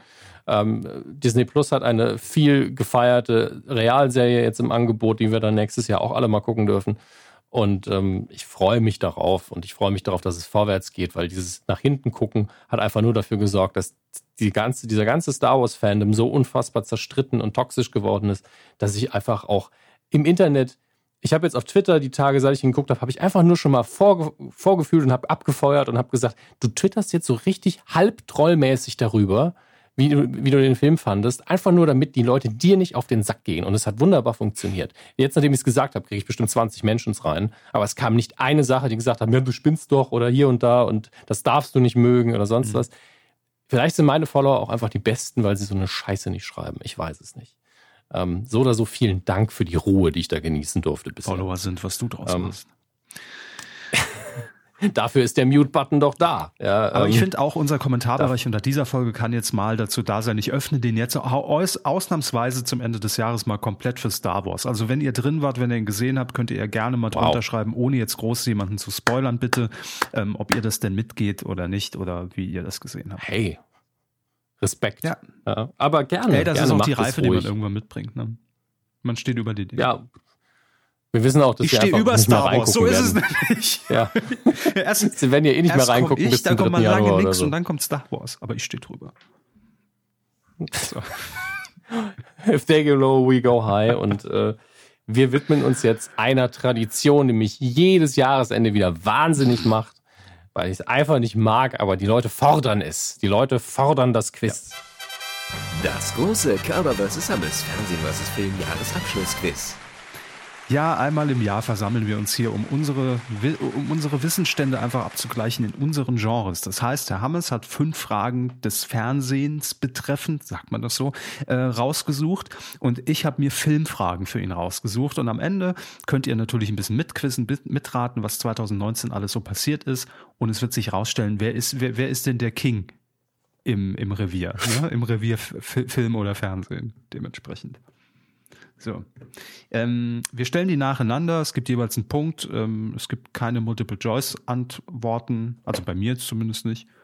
Ähm, Nee, bei mir auch nicht. Ich habe nur eine Frage ein bisschen angepasst, weil ich glaube, sie ist sehr schwer. okay. Wer, will, wer, wer, wer muss, also wer darf äh, anfangen? Äh, ich würde sagen, ich fange Mhm. an. Und ich fange mit meiner dritten Frage an, weil die ist zu Hause für uns und ich glaube, die ist auch eine der leichteren. Ähm, in diesem Jahr gab es tatsächlich brennend heiße Medienmeldungen, eine aus dem Saarland. Ähm, hat sich natürlich bezogen auf den saarländischen Tatort. Denn dort wurde am Set eingebrochen. Erinnern Sie sich daran? noch? Ja, dunkel, ja. Ja, Jugendlich, Jugendliche sind eingedrungen und haben das Set verwüstet. Die Randalierer brachen die Türen am Set in Sulzbach auf. Wo sonst? In Sulzbach. Ja, ja, klar. Haben Möbel beschädigt, haben Nazi-Parolen an die Wände geschmiert. Ihr. Also, nee. Und haben einen Feuerlöscher betätigt. Also, denen war einfach langweilig. Okay, jetzt, jetzt frage ich mich wirklich, was die Frage ist, weil ich, ich war schon bei Nazi-Parolen, aber bitte. Okay. Sie müssen einfach nur den Satz, den ich glaube ich irgendwo aus einer, aus dem, ich vermute, der Pressemitteilung oder DWDL kopiert habe, müssen Sie ergänzen. Ja, es gibt eine Lücke, Lückentext. Kennen Sie noch aus der Schule. Als Punkt, Punkt, Punkt, die Jugendlichen entdeckte, flüchteten diese. Welche Person? Sie müssen sie nicht namentlich nennen, nur die Funktion. Wer könnte die Jugendlichen, Jugendlichen entdeckt haben am Set von Sulzbach? Tatort. Es leider liegt so auf der Hand, dass sie Und das ist deswegen noch eine vielleicht kommen. Fernsehfrage. Das ist eine Fernsehfrage. Die Sendung läuft im Fernsehen. Ja. Ja, wie viele Einwohner hat Sulzbach? So, ähm, keine Ahnung, der, der, der, Der ist trivialste, ist wirklich die trivialste Antwort, die es geben kann. Wer könnte denn am Set da einfach, oh, der da sind ja Menschen drin. die, die Security? Einen Versuch gebe ich Ihnen noch. Nee, machen wir nicht. Okay. Okay. Der Hausmeister. Aber wollte ich als erstes, ja, das äh, Hausmeister war mir war halt so typisch saarländisch naheliegend. Aber dann dachte ich mir, Ja, warum in so einer Halle soll dann Hausmeister sein? Wer, wer weiß, was das für ein Setgelände ist. okay, ne? gut. Also kein Punkt. Tut mir ja, leid. Nee, ist okay. Ich hatte Hausmeister im, äh, auf der Zunge liegen, aber wollte es nicht sagen, weil ich dachte, nee, passt nicht zur Halle. Egal. Filmfrage, Herr Hermes. Und Sie wissen, ich habe es wieder episch Ja. ausformuliert, ne? Sie können jederzeit Ja, ja. abschalten. Herr Hammes. Oder soll ich besser sagen, Mr. Anderson.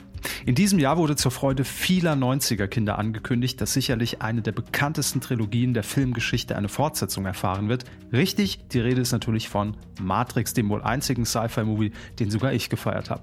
20 Jahre nach Teil 1 soll im vierten Teil sogar Keanu Reeves die Rolle des Hackers Neo wieder besetzen. Frage. Um ganz tief in den Kaninchenbau einzutauchen und die echte Realität hinter der Matrix sehen zu können, musste sich Neo in seinem alten Leben für die blaue oder die rote Pille entscheiden. Welche nahm er denn? Ja, das wäre so ein Ding, wo 50-50. Ich sag, ich weiß es nicht mehr, weil ich ihn ewig nicht gesehen habe. Natürlich hat sich für die entschieden, mit der äh, hin- dahinter blicken konnte. Und ich sage jetzt, es war die rote. Ist richtig. Die rote. Yes. Einfach Glück Ja, gehabt. äh, Juhu. ich wollte locker anfangen mit einer 50-50. Das ist, ne, war. Ich fand zum Reinkommen. Ja. Ist okay. ich glaube, meine Fragen sind alle wieder viel zu schwer. Macht nix. Ähm, Ich habe auch noch ein paar Klopper hier drin, aber egal. Machen Sie. aber sie überraschen mich halt immer wieder mit ihrem Wissen. Deswegen mal gucken. RTL 2. Ja, RTL 2 hat in diesem Jahr die zweite Staffel des sogenannten Sozialexperiments Promis auf Hartz IV auf Sendung geschickt. Und ich, sie haben es ja bestimmt geguckt Ja, ja, und alles ne, konsumiert. Deswegen ähm, drei Promi-Pärchen nehmen teil. Mhm. Ja. Nennen Sie zwei davon. ich, kann ich jetzt schon sagen, kriege ich nicht hin. Ich weiß nur, dass äh, Fürst Heinz von seinen Wittgenstein dabei ist.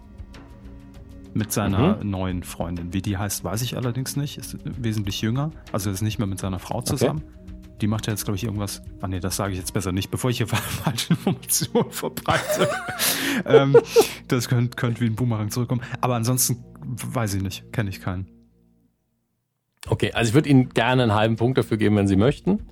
Ähm, es ist Fürst Heinz von Sein Wittgenstein mit seiner Partnerin Silvia. Mhm. Dann das Glamour-Paar Matthias und Hubert Feller. Ah, okay. Ja, ja, stimmt. Ja, jetzt, wo Oh. Sie sagen, ich habe das, das Bild vor Mhm. Augen. Ja.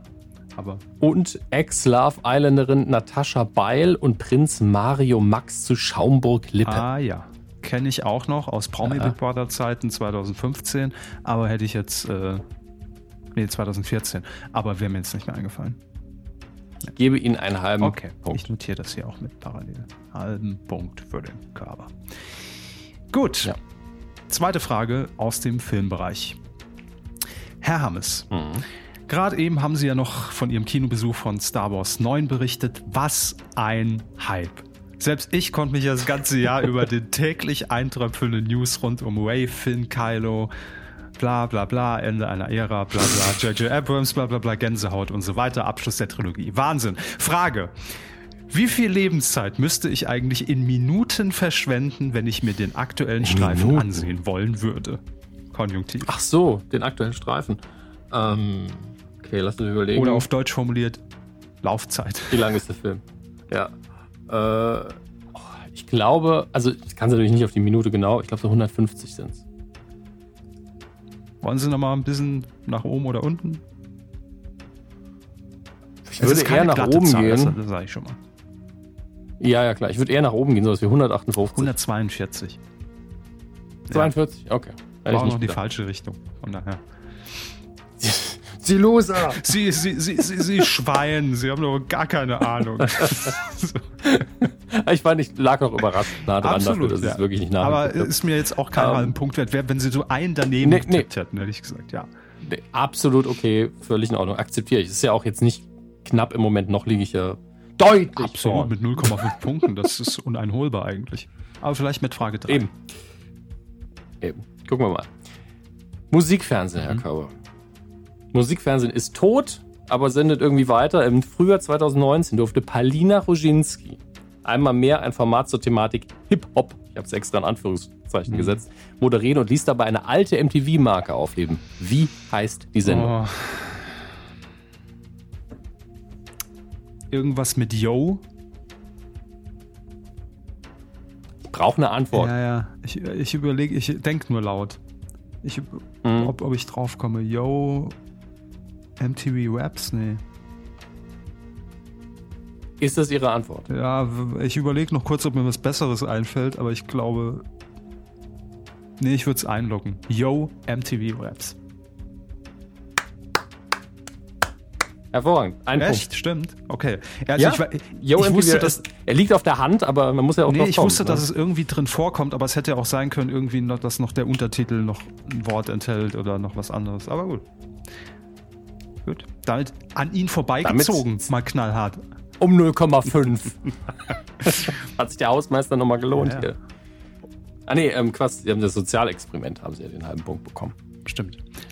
Frage 3 aus dem Filmbereich. Herr Hammes.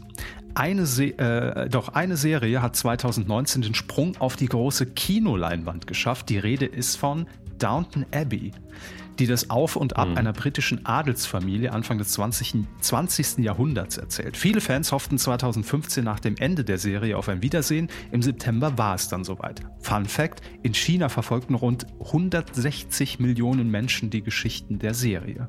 Aber kommen wir zur eigentlichen Frage: Nach wie vielen Staffeln endete Downton Abbey denn 2015? Fünf. Falsch. Sechs. Dann sind sechs, oder? Okay.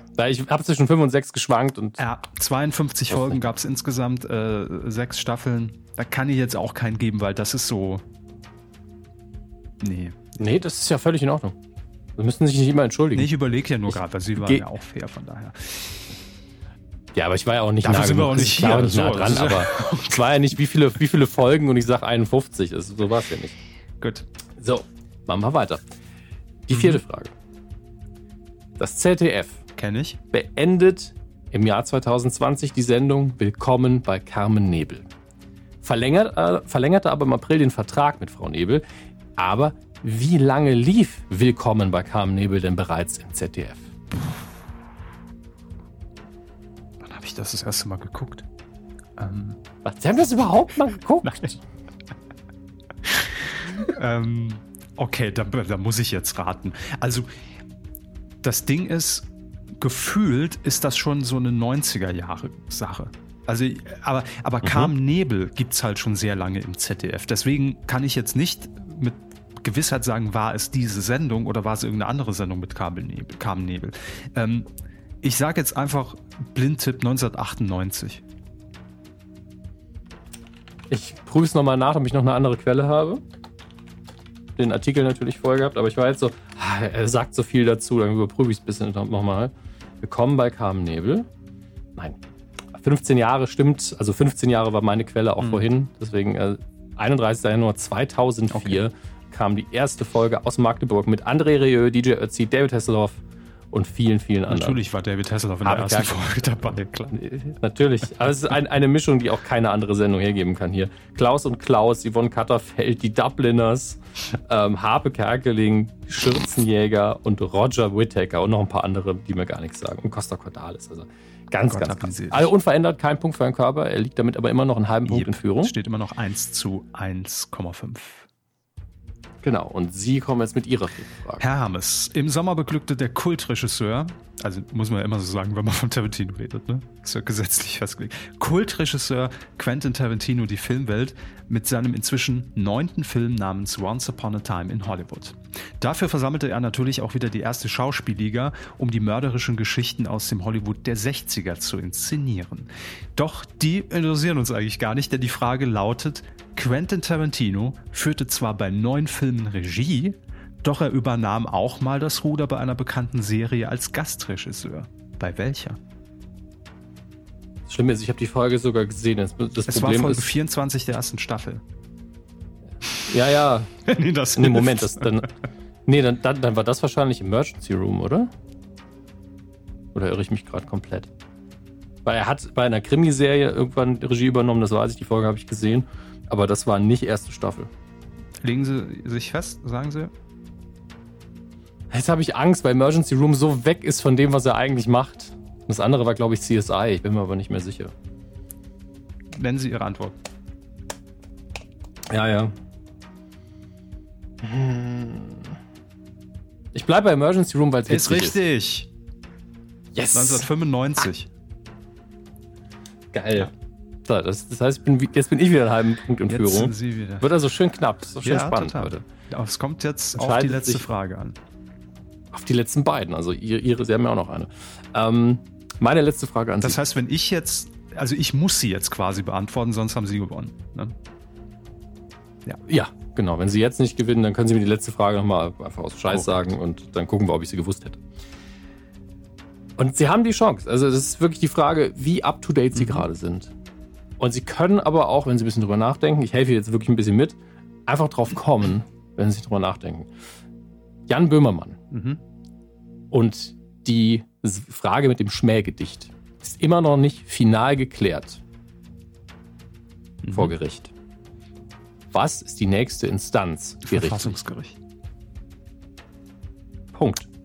Damit haben Sie einen Punkt Ja. und ziehen wieder einen halben Punkt. Ich habe es heute noch gelesen, deshalb war das sehr. Ja, die Meldung ist von gest die Meldung ist von gestern. Es hätte halt sein können, dass Sie es nicht mitbekommen haben. Dann hätten Sie es sich immer noch erarbeiten können. Ja, aber heute, heute Ähm, als ich die, die Fernsehthemen rausgesucht habe, habe ich drüber gescrollt, deshalb war es mir nochmal sehr, sehr präsent. Das hat sich so fotografisch irgendwie neben dem Foto Ja. mit, der, mit der türkischen Flagge eingeprägt.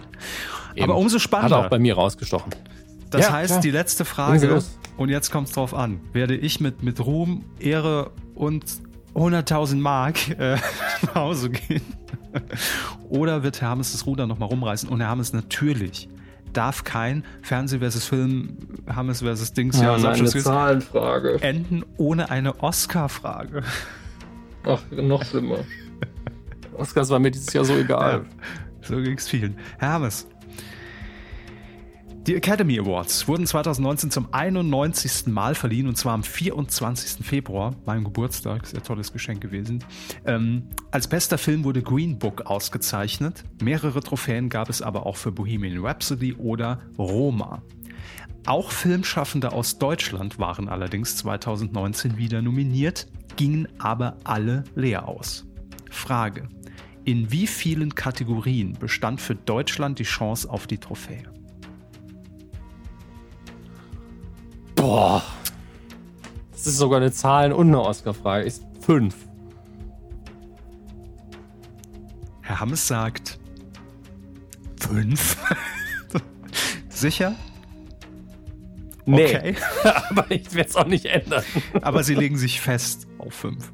Ja. Es sind vier. Ja. Es sind vier, aber es tut mir leid, aber damit habe ich gewonnen. So. Gut. Gut, also ist auf jeden Fall sehr nah Absolut. beieinander diesmal, dass ich den halben, dass ich den halben Punkt geschenkt habe. Mhm, Ja, sonst ne? wäre es sonst wär's Ähm, unentschieden ausgegangen. Äh, Ich, der Vollständigkeit halber ganz kurz, welche vier waren es? Es war bester fremdsprachiger Film und beste Kamera Klar. für Werk ohne Autor, also zwei.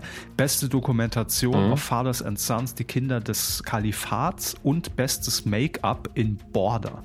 Pamela Bestes. Make-up. Na Quatsch, ist auch eine wichtige Ja. Kategorie tatsächlich. Total. Ähm, ich hatte sogar noch eine Frage. Die erste Frage, die ich heute rausgesucht hatte, habe ich rausgesucht, dann weiß ich, das ist ja überhaupt keine Fernsehfrage. Deswegen äh, wollte ich sie Ihnen trotzdem jetzt mal stellen, abseits des Okay, Wettbewerbs. können sie trotzdem. Ähm, ja, eben. In 2019 wurde viel Shopping betrieben. Unter anderem machte ein Ehepaar Schlagzeilen, das sich einfach mal eben den Verlag Dumont in einem Sonderangebot geschossen hatte. Wie heißt das Paar? Weiß ich nicht.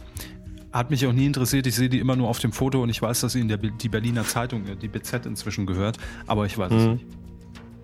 Holger und Silke Friedrich. Ja, wenn ich es lese, ja, aber hat mich irgendwie zu wenig Naja, interessiert. Ja. Es ist ja völlig in Ordnung. Ich fand, das war dieses Jahr wirklich ein ausgeglichenes Quiz. Es war Total, ja. fast schon, fast schon spannend. Sehr schön. Fast spannend. Schöne, schöne Beschreibung. Ja, gut, dann äh, vielleicht hattet ihr ein bisschen, bisschen mitgeraten, ein bisschen Glück. War das das große Cover des Hammes äh, Film? Das ist, äh, ihr hört es im Jingle. Genau, und deswegen sind wir jetzt in dem, naja, fast genauso wichtigen Bereich, wo es um die Kuh des Jahres geht. Und da haben wir dieses Jahr lange drüber diskutieren müssen. Kuh des Jahres. Wirklich 2019 hat, ich glaube, wir hatten noch nie, und ich meine das nicht uns gegenüber abwerten und will damit auch die Stimmung nicht runterziehen, wir hatten noch nie so wenig Bock auf die Stimmung des Jahres. Ja, ah, haben es das ruiniert. Ähm, einfach deshalb, weil sich irgendwie nichts für uns angeboten hat. Normalerweise schon im September sind wir so, oh, das wird Mhm. spannend. Ja, und, und gucken, was kann man da machen und wer tritt gegeneinander an und was waren richtig Momente, wo wir auch gesagt haben, boah, das war richtig geil, das hat Spaß gemacht. Und irgendwie in diesem Jahr, natürlich gab es wichtige Momente, natürlich gab es unterhaltsame Momente. Aber es war nichts dabei, wo ich gesagt habe, oh, das wird spannend, da freue ich mich auf die Begründung auch von unseren Hörern, die sagen, das muss gewinnen und nicht das. Und das war für mich der Fernsehmoment auch. Es war einfach so ein ganz seltsames Jahr, was das angeht. Das stimmt und wir hatten das ja auch schon äh, irgendwie relativ frühzeitig hier mal kurz angemerkt, dass wir auf jeden Fall auch den Modus der Abstimmung ändern wollen. Ähm, dann kam, also es sind so mehrere Faktoren für mich. Dann kam noch hinzu, wie Sie eben schon sagten, da waren jetzt nicht die Knüller dabei. Plus dann der dritte Punkt, man will auch nicht immer, und auch wenn es natürlich möglich gewesen wäre, entweder die, die, die Bohnen in Hamburg äh, oder Jan Böhmermann oder Joko und Klaas halt nominieren. Ne? Also ja, es Ja. wäre für jeden irgendwie eine Gelegenheit dabei gewesen und es war ja auch teilweise so. Ne? Also wir haben auch Böhmermann drin Mhm. und auch Joko und Klaas jetzt zum Beispiel haben wir drin. Ähm, aber für schon, das, das sind dann schon sehr herausragende Dinge in diesem Fall. Natürlich könnte man sagen, oh, die Sendung war aber auch geil und die Folge war aber besonders cool und da habe ich mal wieder gelacht. Aber das ist ja irgendwie dann auch nicht Sinn und Zweck, wenn am Ende immer die gleichen zur Abstimmung stehen und es dann so vorhersehbar ist, wer da jetzt gewinnt. Ne? Deshalb haben wir uns jetzt dieses Jahr was anderes überlegt. Ähm, Voraussichtlich wird es kein Voting geben. Hä, warum voraussichtlich? Mhm. Weil wir das alles hier so ein bisschen am offenen Herzen jetzt heute mit euch machen. Es ist nämlich jetzt, und das ist auch eine Premiere in der Kuh, äh, nicht nur die, die Jurybesprechung, also dass wir quasi alle durchgehen, um zu sagen, was sind die zehn, die wir zur Wahl stellen, sondern das hier ist die Preisverleihung. Also das heißt, es sind jetzt die Nominierten. Hey! Die, ja, sind schon alle da. Ich sehe hier, Veronika Ferris sitzt in der ersten Reihe, ne? Uh, Uschi Glas auch hier. Grüße. Ähm, das ist jetzt die, die Nominierung, die Bewertung und mhm. wahrscheinlich auch schon die Bekanntgabe des Siegers. Das heißt, wir werden gleich schon wissen, wer die Kuh des Jahres 2019 abgeräumt hat. Und ja, es ist alles dieses Mal ein bisschen reduziert. Das ist wie der Deutsche Fernsehpreis, der sagt, wir übertragen den Deutschen Fernsehpreis nicht mehr im Fernsehen, sondern schneiden nur noch fünf Minuten zusammen und zeigen es irgendwie im Stream.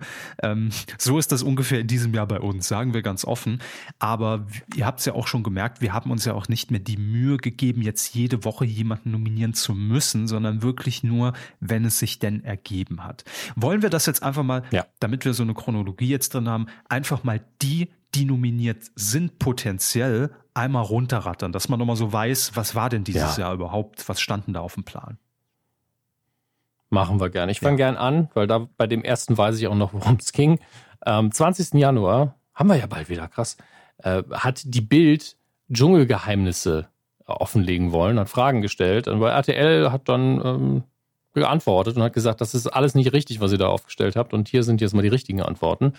Ähm, und hat einfach eine Antwort, eine Replik veröffentlicht, die sehr viel in Frage gestellt hat ähm, über die, diese Mythen, die die Bild verbreitet hat. Ja. Und ähm, das war ganz unterhaltsam einfach. Zwei große Medien in Deutschland, vielleicht die größten privaten Medienhäuser, die sich das so ein bisschen gegenseitig abgewatscht haben. Das war ganz witzig, weil es ja auch ein triviales Thema ist. Ja, es war vor allem natürlich einfach so ein unverschämter Fragenkatalog von 50 Fragen und RTL hatte einfach teilweise dann auch immer mit Ja, Nein, das ist falsch. Das ist nicht der Fall geantwortet.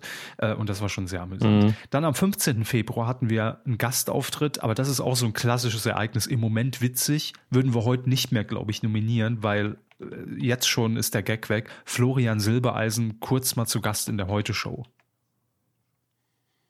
War ja. bestimmt in dem Moment ganz cool, aber erinnert sich heute kein Schwein mehr dran. 8. März haben wir es. Am 8. März hatten wir Alex Trebek die Coup der Woche gegeben. Er ist der amerikanische Moderator von Jeopardy, mhm. ähm, der das seit ewig macht, um das einfach mal so zusammenzufassen. Und ähm, er war zu diesem Zeitpunkt an Krebs erkrankt oder hat gerade die Diagnose bekommen und hat gesagt, es könnte sich dann halt irgendwas ändern, hat sich ganz offen ins Fernsehen gestellt und hat äh, das bekannt gegeben, hat gesagt, ich kämpfe da jetzt gegen an, aber ich arbeite erstmal weiter und es sieht ganz gut aus. Ähm, zu dem Zeitpunkt war das auch alles so. Und ähm, er hat das auch seine Plattform immer ein bisschen genutzt, um dann aufzuklären, was den Prostatakrebs angeht. Und äh, das haben wir alles sehr lobenswert gefunden und haben deswegen gesagt, ey, Respekt und äh, auch Genesungswünsche, auch wenn er es nicht hören wird, rüber in die USA. Und jetzt ist es ja mittlerweile so, dass er leider Gottes die ähm, Sendung nicht mehr machen kann, weil der Krebs wieder zurückgekommen ist. Mehr weiß ich jetzt aber auch noch nicht. Ich habe noch mal kurz geguckt. Ähm, und äh, deswegen natürlich nochmal emotionaler, aber gleichzeitig möchte man das vielleicht auch nicht unbedingt in einem Jahresvoting jetzt sagen, hey, der beste Moment 2019 war, als Alex Trebek Krebs bekommen hat. Das kann man halt auch nicht wirklich machen. Ähm, gleichzeitig auch bleibt natürlich unser Genesungswunsch bestehen und der Respekt davor, dass er seine Plattform so sinnvoll nutzt. Das bleibt natürlich. Absolut. Ähm, dann hatten wir auch so einen Fall, so ein temporäres Ding am 15. März Störerin im ZDF Morgenmagazin. Ich glaube, Dunja Hayali hatte moderiert und irgendeine Frau kam da irgendwie komisch zur Seite rein oder hat reingerufen. Ich weiß es auch schon gar nicht mehr genau. Ja, und stimmt. sie ist aber sehr souverän mit der Situation umgegangen. Ähm, netter. Dunja Hayali eh oft dabei auch im Ranking und äh, das ja war so eine Minutenaufnahme ja. und in der Woche waren wir dankbar dafür. Ja, ne? Coup der Woche finde ich absolut gerechtfertigt, aber ist jetzt nichts, ja. was glaube ich nachhaltig so im Gedächtnis geblieben ist. Aber egal. Das nächste. Sicher. 22. März, da waren wir fleißig noch. Ähm, Wetten das Comeback 2020 bekannt gegeben. Mhm. Und äh, das ist ja natürlich, also da müssen wir nicht dran lang drüber reden, heute auch ein wichtiger Punkt, der, den wir diskutieren müssen und ja. äh, der wahrscheinlich eine Chance Immer noch aktuell. Auf. Und auf jeden Fall ja. äh, sehr überraschend. Am 6. April hatten wir Palina Roginskis Busengate. Busen. Ja, wo ihr Popo-Dekolleté verkauft worden ist als ihr Busendekolleté. Also nicht ihr Po-Dekolleté, das wäre ja wieder inspirierend gewesen. Das war so ein Bauarbeiter-Dekolleté eben. Genau. Ähm, war eine lustige Nummer Ja. einfach. Hat sie auf Insta gepostet und alle haben es irgendwie dann auch Medien aufgegriffen nach dem Motto, huhu, da ist ja aber ein Fail passiert und da, da gibt es aber tiefe Einblicke, oh, oh, oh, krass. Also auch Sexismus pur in den Gazetten.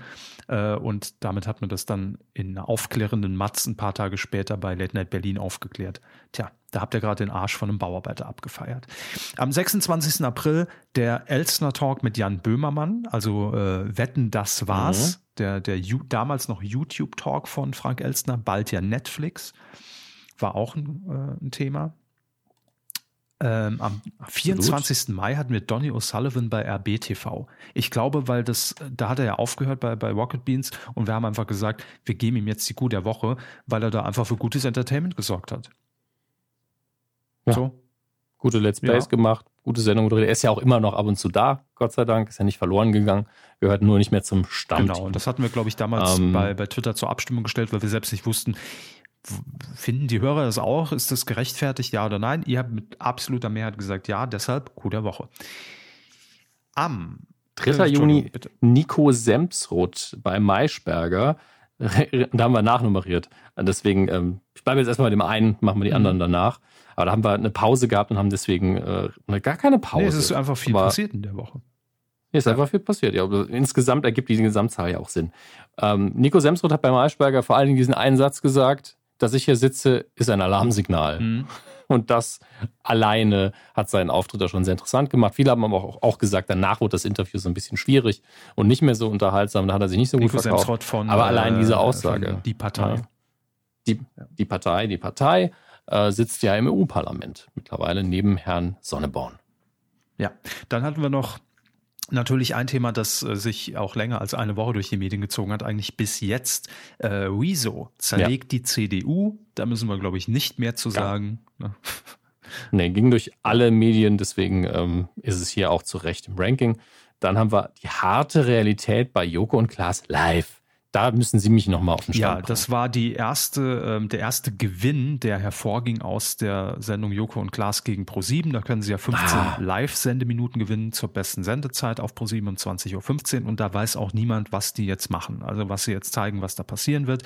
Die gehen live drauf um 2015 und äh, dann gucken wir mal. Und äh, Joko und Klaas haben diese ersten 15 Live-Minuten dazu genutzt, um einfach anderen äh, ihre Stimme zu geben und haben den besten Sendeplatz freigeräumt, unter anderem äh, für die Seenotretterin von äh, Sea-Watch, für Frau äh, Rakete heißt sie, glaube ich, die dann äh, sehr intensiv und sehr krass innerhalb von vier Minuten äh, starr in die Kamera, äh, also ohne Publikum etc., einfach geschildert hat, was sie erlebt hat. Dann war noch, ähm, wer war noch dabei? Äh, noch jemand, glaube ich, von der, von der Obdachlosenbetreuung in Berlin, der dann auch seine Geschichte ein bisschen erzählt hat. Also sie haben einfach 15 Minuten zur besten Sendezeit live Menschen zur Verfügung gestellt, äh, die, die wahrscheinlich um die Sendezeit äh, nicht bekommen würden. Und das war schon ein sehr, sehr krasser und intensiver TV-Moment dieses Jahr. Stimmt. Das auch zu Recht im Ranking heute dabei. Am 8. Juli haben wir Journalismus auf Minijob-Basis. Da musste ich vorher nochmal nachschauen. Aber da ging es darum, dass äh, in einer Annonce, jetzt jetzt habe ich natürlich den Depp verloren. Hier ist es, ist, äh, Ralf Goldmann hat es getwittert. Der Kölner Stadtanzeiger sucht einen Redakteur oder eine Redakteurin mit abgeschlossenem Studium, Volontariat und Berufserfahrung auf 450 Euro Basis. Ich glaube, das wurde dann danach nochmal ein bisschen ähm, äh, aufgeklärt, was da genau Mhm. äh, die Frage war und dass es gar nicht ganz so schlimm war, aber trotzdem war es halt so ein Zeichen, wo man sich fragt, Wie, wie teuer Wirklich? ist Journalismus eigentlich? Ja. ja, was erlaube Kölner Stadtanzeiger, aber die Sache ist A, zu Mhm. lange her und, äh, Und wurde B, auch danach so ein bisschen relativiert. ja, ja, hat auch nicht die mega Wellen geschlagen, also nicht über eine Woche hinaus. Deswegen glaube ich nicht, dass da heute viel passieren wird. 4. August. Da gab es einen äh, oder den Coup der Woche für den improvisierten Notfallfernsehgarten im ZDF. Und zwar ähm, äh, kam es, glaube ich, dazu, dass es einfach ähm, äh, geschüttet hat wie aus Eimern und man die, den Live-Fernsehgarten draußen auf dem Lerchenberg abbrechen musste und dann in so ein Havariestudio umgezogen ist. Und das Motto war, glaube ich, sogar noch Ballermann, wo dann einfach Jürgen Milski und, und äh, Mickey Krause und Co. Äh, dann innerhalb oder, oder auf ich weiß nicht, wie viel Quadratmeter das waren, 30, 40 Quadratmeter, äh, alle den Fernsehgarten Oh zu Ende gebracht haben live. Äh, es war ein Riesenchaos. Zehn Es war, Friseusen. was? Brennen die Hütte ab. Entschuldigung, ich habe einfach nur gerade im Kopf für mich die, die großen Hits der beiden Ja. nochmal. Viel Spaß dabei. Ähm, genau, also es, es war einfach komplettes Chaos und niemand wusste mehr, wo ist oben und unten und wie machen wir das eigentlich. Aber das war typisches Live-Fernsehen und äh, hatte einfach Charme in dem Moment, weil es einfach dann doch über die Bühne ge äh, ge gebracht wurde. Schöner Moment, schöner Fernsehmoment und äh, besch- beschwört auch diesen und zahlt ein auf diesen äh, Live-Moment, den man ja immer so feiert. Nicht schlecht. Gar nicht schlecht. Dann direkt wieder der Fernsehgarten. Na gut, indirekt, ne? 2. Und zwar- September, das Drama Ja. um Luke Mockridge, der mit einer Banane im Fernsehgarten telefoniert hat. Jetzt im Nachhinein wissen wir ja auch, warum. Kinder haben für ihn, für Mhm. seine neue Great Night Show in Sat 1, ähm, das Bühnenprogramm, das Stand-up-Programm quasi geschrieben und er hat das dann im Fernsehgarten vorgetragen. In dem Moment wusste das leider niemand, weder die Produktion noch die Redaktion noch Andrea Kiewel. Die war ein bisschen angesäuert, es gab einen Riesenskandal und über Tage hinweg hat das irgendwie die Schlagzeilen und die, und die Bildseite 1 dominiert. Ähm, ja, war schon ein größeres Medienthema auf jeden Fall. Ja. Ja, also im Nachhinein einfach alles sehr, äh, sehr Ja, dumm haben wir auch. damals schon in, gesagt, In, ne? im Sinne der Aufregung und der, der Den ja, Aufreger eigentlich der nicht. Kniesehnenreflexreaktion. Ja, definitiv. Wird heute, heute glaube ich, auch keine Chance haben.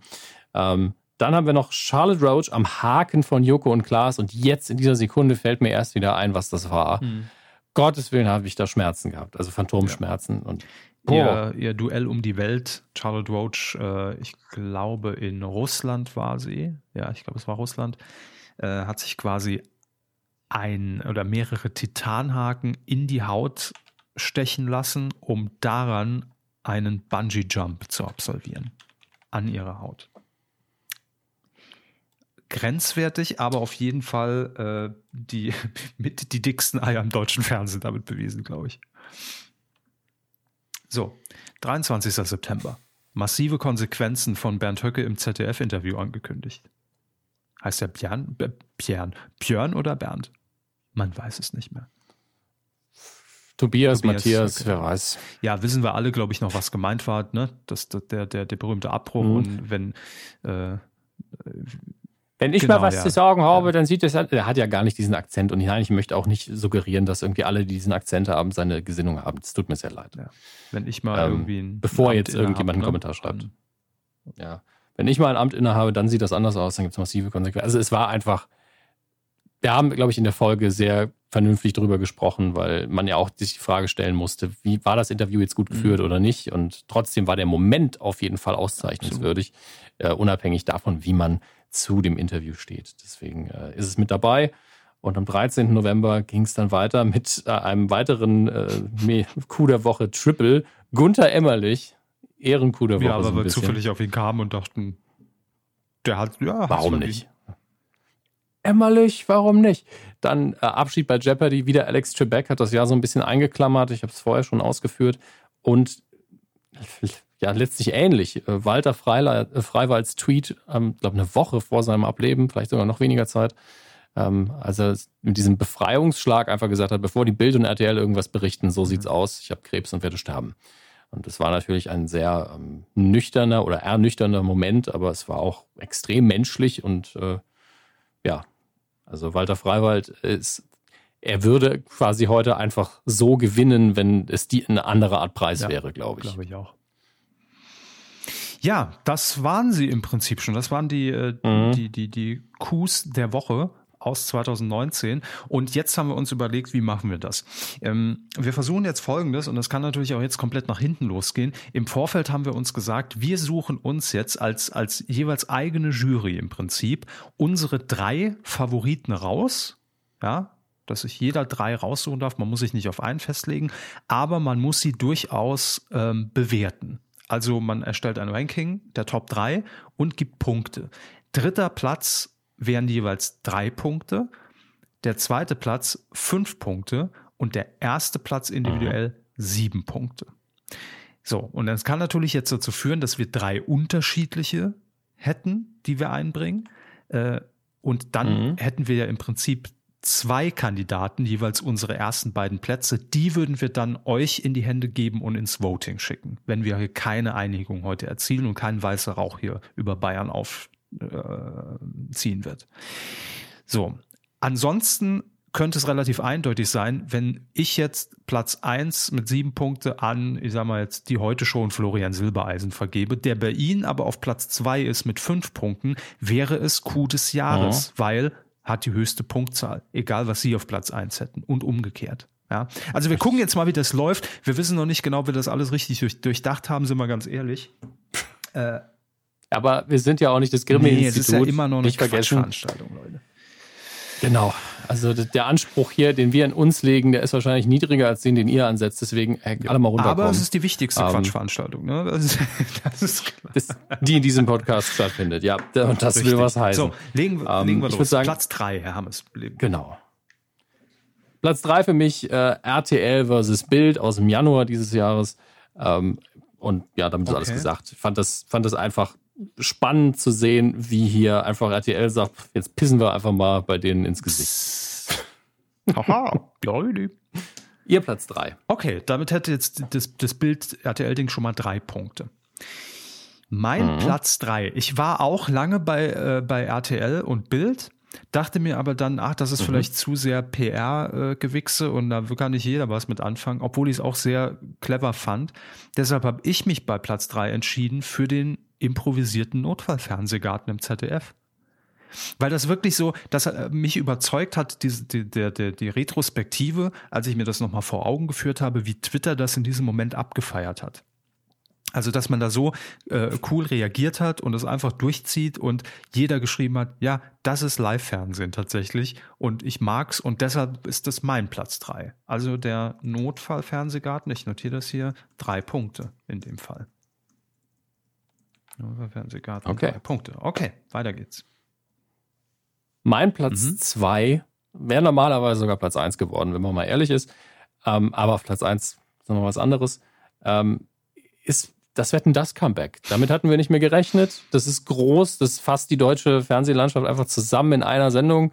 Ähm, es betrifft uns, weil wir dann Gott sei Dank auch 2020 mit, mit einem Gehalt rechnen. Ja, Backstage-Reporter im November auf den Social-Media-Plattformen des ZDF. Ja. Ihr könnt gerne auch jetzt zum, äh, zum Jahreswechsel nochmal im ZDF auch ein paar Danke, Dankesgrüße schicken. Hey, cool, 2020, wir freuen uns auf Körber und Hammes als äh, Backstage-Reporter bei Hashtag Wetten das. Müsst ihr einfach mal nochmal raushauen, auch ein bisschen dankbar mal sein, ne? dass die sich auch freuen. Einfach auch so viele GIFs. Ja, also die freuen sich, wenn, also der Marco freut sich einfach auf Twitter, wenn er was zu tun hat. Das muss man auch Als mal ob sagen. Marco inzwischen den Twitter-Account nur noch alleine führen würde.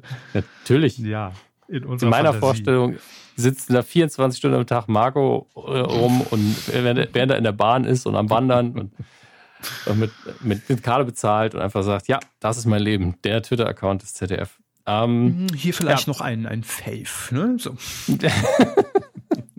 Grüße auf jeden Fall. Aber es ist Und, sehr äh, interessant, denn ja. das ist auch mein Platz zwei.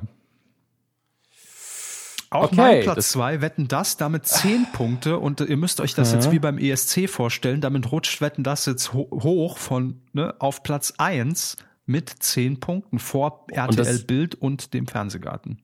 Und das heißt, nur wenn unser Platz 1 auch der gleiche ist, haben wir einen anderen Gewinner. Stimmt. Ansonsten ist es das Wetten das Comeback, ne? Richtig. Okay, dann äh, ihr Platz eins, Herr Hammes. Ja, wetten das or bust.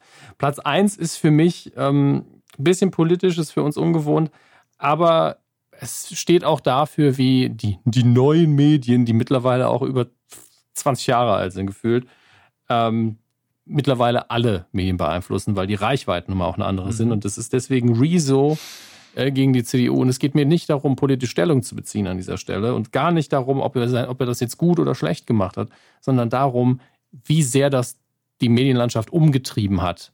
Ähm, wie sehr die Sache zitiert worden ist. Ich meine, Mann schreibt jetzt für die Zeit ab und zu. Mhm. Ähm, das sind einfach Dinge, die durch dieses eine Video passiert sind, mit denen niemand gerechnet hätte. Hätte man das eine Woche oder okay, gehen wir ein paar Jahre zurück. Dann gesagt, Ein YouTuber macht ein Video über die CDU und ganz Deutschland steht Kopf. Das hätte ja niemand geglaubt. Mhm. Das hat einfach niemand geglaubt. Und ähm, Ich verstehe es, ja. entsprechend ja, ist der Medienmoment für mich, weil sich da sehr viel bewegt hat. Und, und ähm, die klar, CDU war es nicht. Ja? nee, nicht, nee, nicht viel, ja. Ähm, und äh, Wetten, das ist klar das unterhaltsamere Thema und eigentlich Q-Classic sozusagen. Aber äh, Rezo ist halt in dem Sinne nicht er selbst, sondern dieses, diese Thematik und dieser Moment, das ist halt mehr Zukunft in dem Moment. Ja, kann ich nachvollziehen. Absolut gerechtfertigt. Also von Ihnen äh, in dem Fall sieben Punkte für Rezo. Mhm. Jetzt ist die Frage. Habe ich Rezo auch sieben Punkte gegeben, dann geht der Coup des Jahres 2019 an ihn. Richtig? Wenn nicht, bringt alles nichts, was ich jetzt argumentiere, dann hat Wetten das das Rennen gemacht. Genau. Und ich habe mich für Platz eins äh, entschieden, eben aus dem gleichen Grund, also aus der gleichen Argumentationskette wie beim Fernsehgarten. Mhm. Und eigentlich auch aus der gleichen Argumentation heraus wie von Ihnen bei Rezo. Deshalb schon mal Spoiler, er ist es nicht. Aber weil Okay. dieser Moment einfach für so viel Presseecho gesorgt hat und heute noch zitiert wird und es wirklich nachhaltig die Fernsehgeschichte in diesem Jahr geprägt hat. Für mich Platz eins war Joko und Klaas live mit den ersten 15 Minuten. Okay. Ich Aber- finde, das ist sehr fair. drei super Kandidaten eigentlich, die, die jetzt halt hier das Treppchen belegen. Ähm, aber damit ist es klar, das war unser neuer Mechanismus, ob der jetzt gut sinnvoll ist oder nicht. Darüber können wir gern fürs nächste Jahr nochmal diskutieren. Dieses Jahr ist es so und ich finde, wir können ja auch beide damit leben, weil es ist ja der, Ja, das klar. ist ja das Beste aus beiden Welten, weil wir beide hatten ihn auf Platz zwei, von daher. Ja, und wir haben ja auch für unsere Top 3 argumentiert und äh, alle waren Sieger. Ne? Und ich meine, das- wir suchen ja immer einen würdevollen Nachfolger für Stefan Raabs Mettbrötchen hier. Das darf man nicht stimmt. vergessen. Und da, das, Ja. der Anspruch ist halt hoch. Und in diesem Jahr auf dem Thron das Wetten, das Comeback 2020. Herzlichen Glückwunsch Ja. damit ans äh, ZDF, an Thomas Gottschalk, an uns, ja, weil Ihnen, Ihnen ist klar, dass wir dann jetzt auch die Trophäe ans ZDF schicken. ja natürlich, klar. Die Ja, goldene Kuh direkt mit- geht ans ZDF. Müssen wir das, sollen wir direkt auch einen Vertrag ausdrucken und mitlegen, beilegen? Nee, aber äh, einen Rückumschlag können wir machen. Ja, und Autogrammkarten, finde ich, das ist ja, fair. genau. Ich, ich, ich lasse da welche basteln, schon mit Wetten das Logo unten drauf. Und Körper und Hammes Backstage Reporter 220. Äh, Unterschreiben wir mal noch den Hashtag dabei und dann einen Rückumschlag mit hier Vertrag Ja. einlegen mit unserer Anschrift. Ja. Wir freuen uns auf die Zusammenarbeit. Ja. Ah, Das ist mal wirklich, als Gag finde ich es nicht schlecht. Machen wir. Also, äh, herzlichen Glückwunsch. Damit ist entschieden. Coup des Jahres 2019 so schnell abgehandelt wie noch nie. Aber ich finde, es ist Absolut. völlig gerechtfertigt, weil es ist einfach eine große News, wenn das Flaggschiff der europäischen Fernsehunterhaltung einfach wieder zurückkommt. So. Ich find's geil. Ja, finde ich auch. Geben wir uns die Hände. Gut entschieden. Das war die Coup des Jahres, die Preisverleihung 2019. Weidengeflüster. Und auch das ist natürlich in der letzten Ausgabe des Jahres ein bisschen anders. Wir wollten nicht wissen oder lesen jetzt nicht vor, wie habt ihr denn über die, über die letzte Folge gedacht und was waren da eure Themen, sondern wir haben gefragt, was waren die Medienthemen des Jahres 2019, die euch im Gedächtnis geblieben sind. Und da werden wir jetzt mit Sicherheit auch ein paar äh, Überschneidungen mit unserer Coup des Jahres, Coup der Woche haben. Äh, aber einfach mal so als Feedback und Rückblick, Was gab es denn dieses Jahr eigentlich noch so alles? Was haben wir längst vergessen und was hat die Landschaft so ein bisschen geprägt? Haben wir auf Facebook hätt- und auf Twitter gefragt. Ähm, Herr Hammes, haben Sie es offen? Weil dann können wir einfach im Wechsel jetzt mal so ein bisschen drüber scrollen. Wir müssen nicht alles vorlesen. Ja, ich, Aber ich bin gerade bei Facebook Mhm. und ähm, da sind noch nicht so viele Antworten. Das sind jetzt mittlerweile, glaube ich, fünf oder so. Mhm. Äh, und Patrick hat gefragt, ob wir das Thema Greta und die Bahn aufgreifen werden. Ich habe instinktmäßig erstmal geschrieben, so, nee. Und dann habe ich mal nachgedacht und realisiert, wie viel ich dazu getwittert habe. Und dann habe ich geschrieben, mach vielleicht auch doch. also, Greta und die Bahn war halt auch, also da sieht man, das, jetzt machen wir es einfach, finde ich, das ist zwar sehr kurz in der Vergangenheit, aber ich meine, wir machen ja auch normal aktuellere Sachen.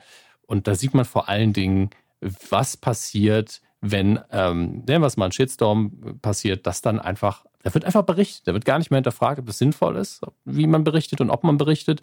Mhm. Und äh, da wird einfach gemacht. Also, ja, okay, da redet jetzt jeder drüber, das machen drei Medien, dann machen es jetzt alle. haltet die Pressen Und- an, schnell, schreibt was Genau. drüber. Die hat, ja, das ist. Ja, die, die, hat, die hat irgendwo gesessen oder auch nicht oder sie hat gestanden oder auch nicht. Und, und können wir mal nachfragen, ob das irgendwie relevant für irgendwas ist. Nee, und das Einzige, aber, wofür es. Aber Hermes, also, genau das ist der Grund, warum ich gerne nicht drüber geredet hätte, weil da einfach, nee, sagen wir so, hätten wir aufgezeichnet an dem Tag, an dem es Ja. gerade passiert ist, hätte ich es natürlich gemacht.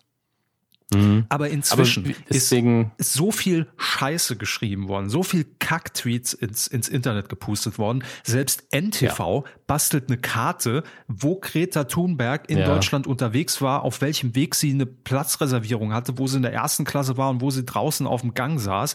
Und selbst wenn es alles nur eine dumme scheiß PR-Aktion vom gesamten Greta Thunberg-Team ist, was gesagt hat, setz dich mal einfach pressemäßig jetzt kurz auf den Gang, wir machen ein Foto. Es ist mir völlig scheißegal.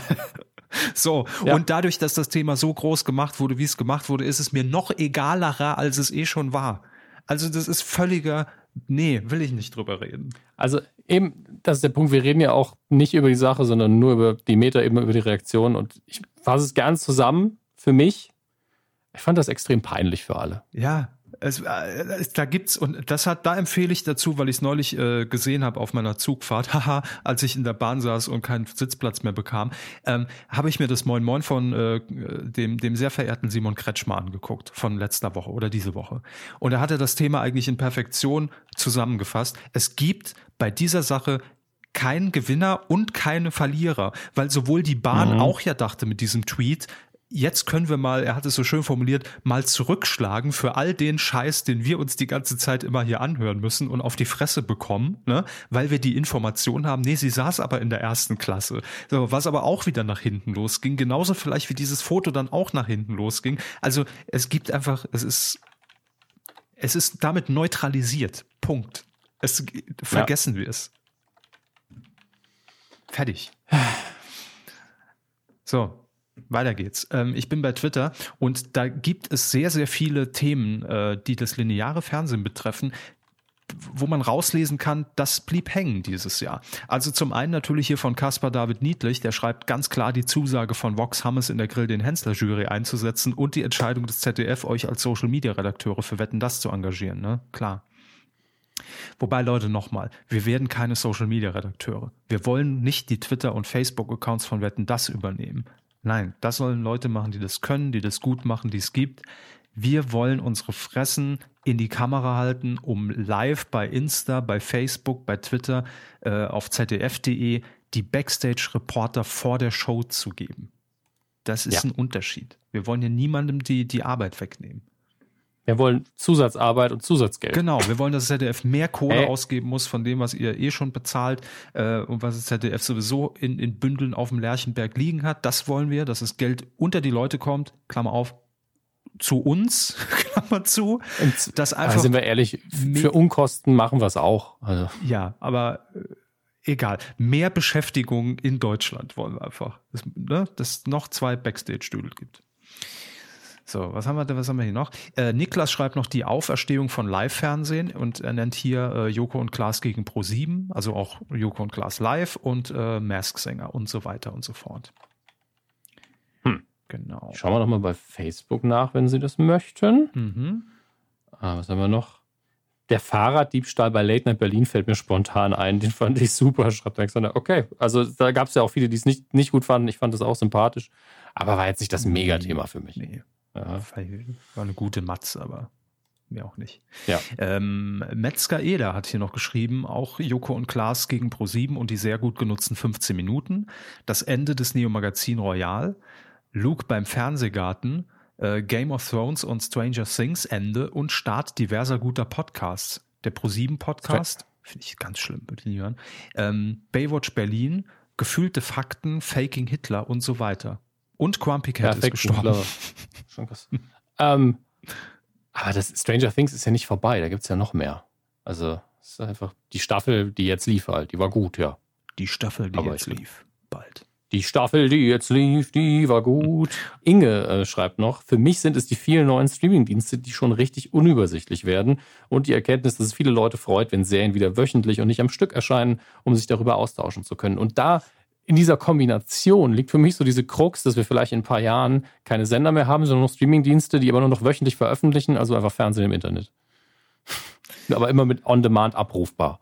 Das ist der einzige Unterschied. Ja, also wobei, das habe ich ja hier auch schon mehrfach gesagt, das lineare Fernsehen wird es immer geben. Also einfach als Massenmedium und sei es dann nur Ja. für Nachrichten oder irgendwas, aber man Ja. muss ja diesen Zugang trotzdem immer noch aufrechterhalten, um Na- natürlich. die breite Masse zu Aber was- halten. Aber ich weiß, was Also Sie meinen und das ist ja auch der Weg, den man ja auch jetzt geht mit, äh, auch wenn man sich jetzt zum Beispiel bei uns bei Pro7 Sat1 anguckt, ne, mit, äh, mit Join, Join, ähm, geht man ja auch diesen Weg, dass man sagt, man produziert eine Serie, teilt sich quasi damit auch die Kosten, ne, also dass Pro7 einen Teil zahlt, dass Join einen Teil zahlt, ähm, und äh, damit produziert man erstmal das Original oder, oder das Exclusive für Join. Man zeigt es aber danach auch noch im Fernsehen. Ne? Also als Auswertung.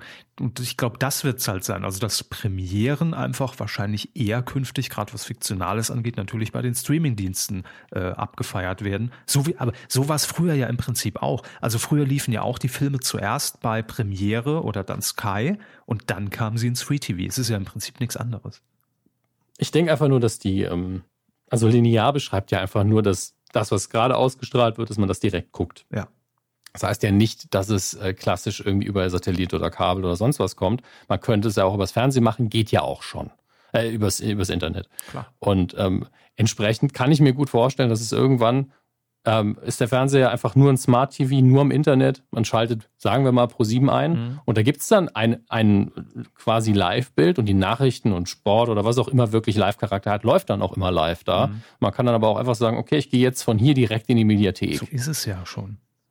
Eben, es wächst, ich glaube nur, dass es noch mehr zusammenwächst Klar. und dass man dann irgend, und dann irgendwann fällt halt dieser Punkt weg, wo man sagt, okay, jetzt App, Mhm. jetzt Sender, jetzt App, jetzt Sender, sondern es ist einfach ein Ding. Ja, das- und dann da- ist es eigentlich wieder Fernsehen plus und das ist auch viel angenehmer für alle, glaube ich. Genau, und ich glaube, die ganz, ganz große Herausforderung wird das einfach für die, also gerade wenn wir jetzt beim Privatfernsehen sind, für die Werbeindustrie sichtbar zu machen. Also, dass man sagen kann, wie viele Leute, das haben wir ja auch schon mehrfach erwähnt, wie viele Leute haben denn das dann geguckt nach einem Monat von mir aus, ne? Dass dann der, der, der Strich gezogen wird und dann die Zahl. Und dieses, dieses Overnight Rating, was ja aus den USA auch teilweise kommt, das ist einfach, ich weiß nicht, ne? Also das kann nicht die Zukunft sein. Im Moment funktioniert das vielleicht noch, aber gerade wenn ich ja die Möglichkeit, die es ja jetzt schon gibt, sage, wie Sie es eben skizziert haben, ich schalte jetzt RTL ein oder ARD oder ZDF, geht das ja auch, oder Sat1 Pro 7 und drücke dann diesen roten Knopf, diesen Red Button, dieses HBB TV, bin ich ja in einer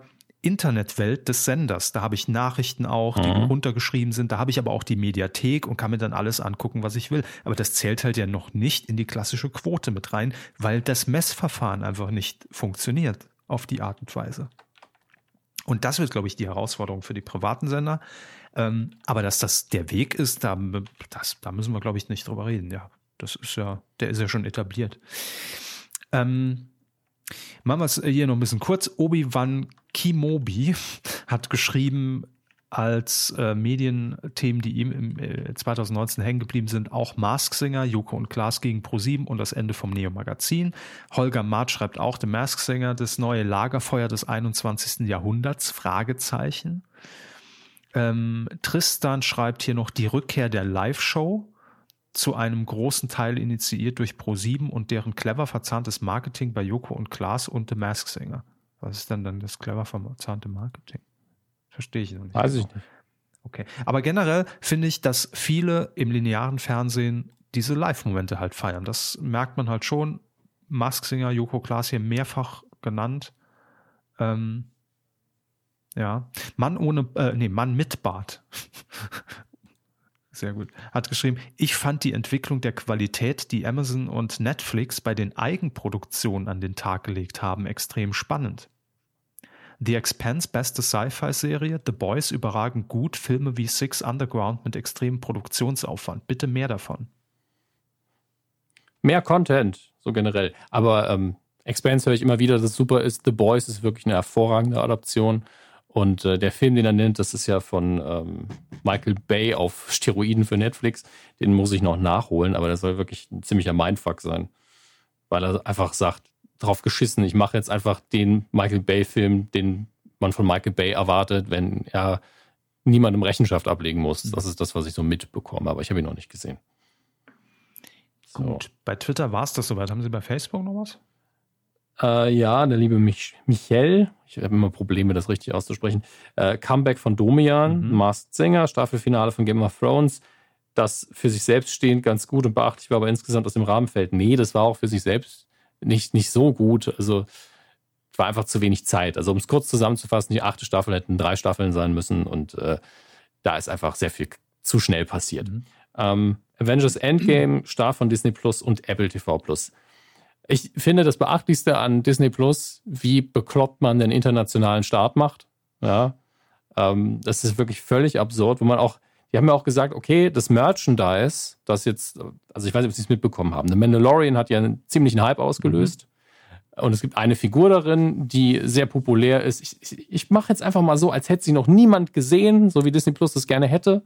Denn in Deutschland hat man das ja noch nicht sehen können und das Internet existiert ja auch anscheinend für die nicht, obwohl sie ein Streamingdienst sind. Aber deswegen haben sie gesagt, ja, Merchandise zu dieser Figur bringen wir aber erst raus, wenn wir international gestartet sind, damit wir die Leute nicht spoilern. Spinnt ihr eigentlich? Ja, das ist natürlich. Als, als ob die Leute so, ah, ich gehe jetzt aber nicht mehr ins Internet. Es könnte ja sein, dass ich ein Bild aus dieser Serie gucke, mhm. äh, sehe, die ich erst gucken kann im März oder wann. Leute, wirklich. Also ihr müsst wenigstens ehrlich in euren Begründungen sein, weil ihr hättet ja auch einfach mit dem schlankeren Angebot starten können. Mandalorian hättet ihr einfach zeigen können. Ich habe mir auch sagen lassen, dass da sogar der deutsche Ton schon da ist. Dass man in, in, im Ausland sogar auf den deutschen Ton umschalten kann. Ist doch Quatsch, was sie da gemacht haben. Also für ein Weltunternehmen, das hier einfach mal den Markt aufräumen ja, will von hinten nach vorne. Das ist auch also einfach äh, in, in, in Zeiten der Globalisierung, finde ich, überhaupt nicht mehr angemessen. Also das erinnert mich so an, ähm, an, an die ersten äh, auch wenn es jetzt natürlich ein, ein, physisches Produkt war, an die ersten iPhone-Auslieferungen, wo man einfach weltweit diesen Start so gestückelt hat, ne, in, also, obwohl da ja jetzt nichts mit Spoiler war, aber Sie wissen, was ich meine. In den USA zuerst, dann ein halbes Jahr später kommt es mal nach Europa und da musste man so, so dummen Umweg gehen, sich das aus den USA dann importieren zu lassen, wenn man es unbedingt hier wollte und jailbreaken und dass man es nutzen konnte mit deutscher SIM-Karte. Das ist doch alles, also heutzutage dürfte es wirklich kein Thema mehr sein wenn ich auf den Startknopf drücke, dann muss es doch weltweit einfach verfügbar sein. Ich verstehe es nicht. Nee, Versteht, glaube ich, niemand. Und es muss irgendeinen internen dummen Grund geben oder irgendjemand, der einfach.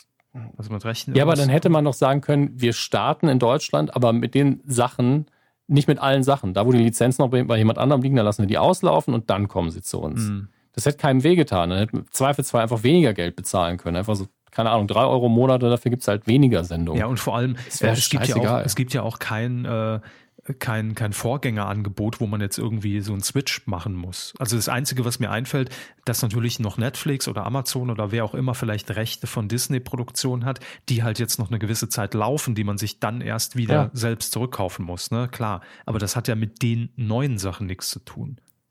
Exakt erfasst. Genau das ist das, was niemand versteht gerade, denn es sind äh, ja die vor allen Dingen die Neuproduktionen, die die Leute reizen, ja. dass man dann alle Folgen von den Simpsons gucken kann. Das ist ein geiler Bonus und da freuen sich alle drauf. Aber man kann ja auch einfach erstmal noch Pro 7 einschalten. Das tut ja auch keinem weh. Ähm, versteht niemand. Hm. Wirklich. Also ich warte noch auf den einen Grund, der mich überzeugt, warum sie das getan ja, haben. Im Moment glaube ich, nee nee, im Moment glaube ich, dass jemand irgendwie gesagt hat, das ergibt Sinn, der einfach nicht verstanden hat, worum es da gerade geht. Mhm. Und äh, dennoch wird es wird's dem Dienst nicht schaden. Dafür ist er einfach zu umfangreich und zu gut. Den werden nächstes Jahr sau viele Leute abonnieren bei uns. Ähm, aber es ist total unverständlich. Ja. Und frustrierend auch ein bisschen. Einen haben wir, glaube ich, jetzt noch bei Facebook ähm, von Leo, Leo Linster. Moment, ich glaube, ich hatte das Problem, ich hatte es schon zugemacht. Ach so. Zur Not lese Vielleicht habe ich den auch, an, entweder habe ich am Anfang vorgelesen oder übersehen. Machen Sie mal. Für mich auf jeden Fall bei den Medienthemen des Jahres dabei. Großer Medienhype um The Mask Singer. Also das können wir schon mal einloggen, dass das hängen geblieben ist. Die neue Show Queen of Drags. Disney Plus mhm. wird angekündigt. Der letzte Star Wars Film kommt ins Kino und Marvel es ist nicht der äh, letzte. Ein, bitte? Es ist einfach nicht der letzte. Es ist, also, der, der, es ist einfach der nur der letzte, der, Nein, auch das meint er nicht. Er meint wahrscheinlich, dass die Skywalker-Saga abgeschlossen ist. Das ist richtig. Okay. Aber es wird weitere Star Wars-Filme geben. Äh, und Marvel schließt ein großes Kapitel mit den beiden letzten Avengers-Filmen. Dann der Tod mhm. von Stan Lee ist bei ihm noch äh, natürlich negativ ja, hängen geblieben. Und noch vieles, vieles mehr. Ach, und die weitere Verlagerung von Podcasts zu Spotify Only, was für mich allerdings eher ein negativ behaftetes Thema ist.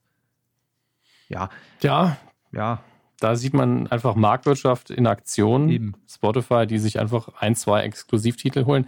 Darf man aber nicht vergessen, ähm, der Unterschied hier besteht darin, die anderen Dienste wie Audible, Deezer, Audio äh, Now. noch mindestens Audio Now, äh, egal, alle anderen versuchen exklusiven Content direkt zu produzieren und bei sich auf die Plattform Mhm. zu hieven, während Spotify den clevereren Move macht, der natürlich uns mehr wehtut als Hörer, indem sie sagen, nee, wir nehmen Sachen, die eh schon so erfolgreich sind, geben denen Geld und Klar. dann ein exklusives Zuhause bei uns. Weil damit zieht natürlich ziehe ich mehr Leute ein ab. paar 10.000, 100.000 Hörer. Ja, und ich muss, also, Aber- ja, ich will, ich will da keine, keine Stellung beziehen, weil ich bin da als Kunde und als jemand, dessen Produktion ja auch bei Spotify zumindest sind, irgendwie in der Bredouille und kann eh nicht glaubwürdig irgendwas sagen. Deswegen. Ich habe mir jetzt nur gerade die Frage gestellt, wenn jetzt Spotify auf uns zukommen würde, wird nicht passieren, weil dafür sind wir einfach zu klein äh, und würde sagen, hey, wir wollen euch exklusiv bei Spotify. Würden wir dann sagen, machen wir ja oder nein? Also mein erster Instinkt ist einfach im Sinne des Geldverdienst dann, bin ich ganz ehrlich, würde ich sagen, erstmal ja, weil ich, um ehrlich zu sein, nicht den, also außer dass man dann uns über, über irgendeinen Podcatcher jetzt nicht mehr reinbekommen würde, okay. Aber ich würde dann trotzdem sagen, die Hürde, uns trotzdem weiterzuhören, ist jetzt nicht so hoch, weil ich muss ja dann auch, um den Podcast zu hören, nichts bezahlen bei Spotify. Ne? Da- Ja, das, gleichzeitig das ist für mich ein- man aber, die, es ist aber Werbung dazwischen dann. ja, gut, okay. Aber das wäre für Ja. mich trotzdem so eine ganz wichtige Hürde, wenn ich jetzt äh, natürlich sagen würde, nee, äh, nur wer sich dann Spotify Premium abschließt, kann dann unseren Podcast hören. Da würde ich sagen, nee, das kann, das kann man nicht machen, weil man, man bietet das Angebot am Anfang erstmal kostenlos an und sagt dann, so jetzt gibt's aber das nur noch für Geld, damit wir Geld damit verdienen. Mhm. Nee, also das würde ich, würde ich nicht machen. Aber so wie es ja auch bei Fest und Flauschig ist, ich bin auch kein Spotify Premium-Kunde zum Beispiel. Ähm, ich höre aber trotzdem viele Podcasts über Spotify, die es halt nur dort gibt. Und habe damit Ähm. auch jetzt kein Problem. Also für mich macht das jetzt nichts aus, ob ich jetzt die App starte oder Apple Podcasts. Also mir ist es wurscht. Ich persönlich entscheide im Einzelfall bei Fest und Flauschig und sanft und sorgfältig war es eben so, es hätte den Podcast wahrscheinlich nicht mehr so regelmäßig zumindest gegeben, wäre nicht ein Geldgeber dazugekommen. Es gab ja vorher auch einen. auch das. Mhm. Ähm, deswegen kann man da eigentlich auch froh sein, dass das passiert ist. Ich, was ich aber nicht mag, und das werfe ich aber trotzdem den Personen dann nicht vor, also in dem Fall gemischtes Hack, ich kenne die auch nicht persönlich oder so, also es ist jetzt nicht als nicht böse gemeint, nur das würde ich ungern machen, zu sagen, ey, Kuh, die, immer nicht auf, nur auf Spotify war, gibt es jetzt nur noch auf Spotify. Ich würde dann eher fragen, können wir irgendwie ein neues Format mit euch zusammen machen, das von Start weg dann bei Spotify Mhm. ist und sonst nirgendwo. Das finde ich sympathischer. Gut, die Ähm, Frage weil- wird sich für uns ja wahrscheinlich Ja. nicht stellen. Nee, die wird sich für uns wahrscheinlich nicht stellen. Ähm, aber ich, wir haben ja auch Kontakt zu Spotify, so ist es nicht. Also ich, Sie werden doch auf die auch, Partys äh, die- eingeladen. Sie sind doch ganz ja eben, Gen- genau, das ist der Punkt. Und das sind alles Das total nette Idee, Leute leider. und und die verstehen auch komplett diese Denke. Und das ist äh, gleichzeitig wissen die halt auch, was für ihre Marke gut ist. Ähm, und deswegen war auch der Move mit, mit gemischtes Hack, der war einfach smart. Ja, also, dass das Leute vor den Kopf stößt, das ist natürlich so. Mhm. Aber die breite Masse, die Podcasts hört, ja, die bekommt in den Kopf eingetrichtert. Podcasts finden bei Spotify statt. Mhm.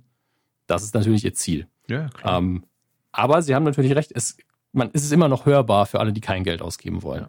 Dennoch fühlt es sich natürlich für viele komisch an, wenn das so kommerzialisiert wird. Auf der anderen Seite muss ich sagen, ich lebe halt auch davon, deswegen interessiert es mich natürlich, wo man da Geld kriegen kann. Und ähm, auf der anderen Seite ähm, bin ich trotzdem immer so, es gab es immer für alle überall gratis und jetzt gibt es nur noch da. Das ist un, und fühlt mich mich unwohl. Deswegen immer neuere Produktionen finde ich da geiler, weil man dann auch gemeinsam was Neues starten kann. Gut. Haben wir das auch schon mal, schon mal ausdiskutiert. Wenn Angebot Spotify von mit den Spotify Scheinen winkt, winkt, dann äh, müssen wir eh nochmal in den Ring. Führen wir die Diskussion eh nochmal neu, ja. Nein, also von daher, äh, jetzt keine Sorge, es war nicht schon mal irgendein Teaser, um euch, um, um euch auf irgendwas vorzubereiten. Ne? Also bleibt alles, wie es ist. So, Nee. ähm, liebe Leute, das war die letzte Folge für dieses Jahr. Ähm, wir machen jetzt auch eine kurze Pause zumindest, die äh, jetzt Mhm. unbenannt auf jeden Fall, denke ich mal, bis Mitte, Ende Januar so um den Dreh irgendwie äh, stattfinden wird. Also wir gönnen uns jetzt auch mal noch nach Weihnachten so eine, so eine kurze Verschnaufpause, weil wir jetzt auch äh, sie natürlich noch mehr, aber gut durchproduziert haben bis kurz vor, vor Bescherung. Ähm, deshalb, Weihnachten ist für euch ja jetzt schon durch, wenn ihr die Folge hört. Wünschen wir euch einfach jetzt einen schönen Rutsch ins neue Jahr. Alles Gute für 2020 mhm. und dann hören wir uns drüben auf der, auf der anderen Seite, wenn da alles besser ist, da hören wir uns dann wieder. Ne? Ja. Fahrt vorsichtig, trinkt nicht so viel und bei der Böllerei aufpassen oder lasst es ganz bleiben. Richtig. Zugucken ist ja auch okay, Tschüss. zuhören. Wird ja genug geböllert. Kriegt, kriegt ihr auch so mit. Tschüss. Macht's gut und danke fürs Zuhören und die Unterstützung in diesem Jahr. Ne? Das ja, Ach, das haben wir ganz vergessen zu sagen vorher im Weingeflüster. Ja. Danke, danke für, 2020, äh, für 2019, für die Unterstützung. Wir freuen uns auf 2020. Oh Gott, und jetzt habe ich auch die ganzen Spenden nicht vorbereitet. Ach, Mann, es ist aber Haben Sie sie noch irgendwo? Weil dann, dann können wir das gerne noch machen. Nee, aber wir, wir, wir machen das nächstes Jahr, weil die Folgen ausnahmsweise ja sehr zeitversetzt auch online gehen. Deshalb wäre es auch jetzt wieder nicht der aktuelle Stand. Ich weiß, dass uns zum Beispiel noch ähm, äh, äh, hier, wir hatten es ja noch geschrieben, ob die Spende ankam. Ach, das gucke ich jetzt noch. Weil die hatte ich. Das war ein langjähriger Hörer auf jeden ja, Fall. Ja, weil das hatte ich das letzte Mal tatsächlich vergessen. Ähm, nee, Matteo hatten wir schon gesagt. Hab's gleich, hab's gleich. War es Nitram? Ich glaube, es war Nitram. Kann sehr gut sein. Ja, Ach Gott, dem muss ich immer noch eine Mail schreiben. Oh. Schreiben Sie mal eine Mail. Ja, es war nie dran. Ähm, wie gesagt, kam alles an, ist auch alles vermerkt und das machen wir dann äh, nächstes Jahr im großen Aufwasch, weil sonst führt es nur zu Verwirrung, wenn wir jetzt wieder Namen vorlesen und dann Leute sich wieder da nicht finden und denken, gab es nicht an. Also alles gut, alles gut. So, das aber jetzt endgültig. Dann Ey. schöne Knallerei. Tschö. Auf die nächsten 344 Folgen. Wir freuen uns. Tschüss.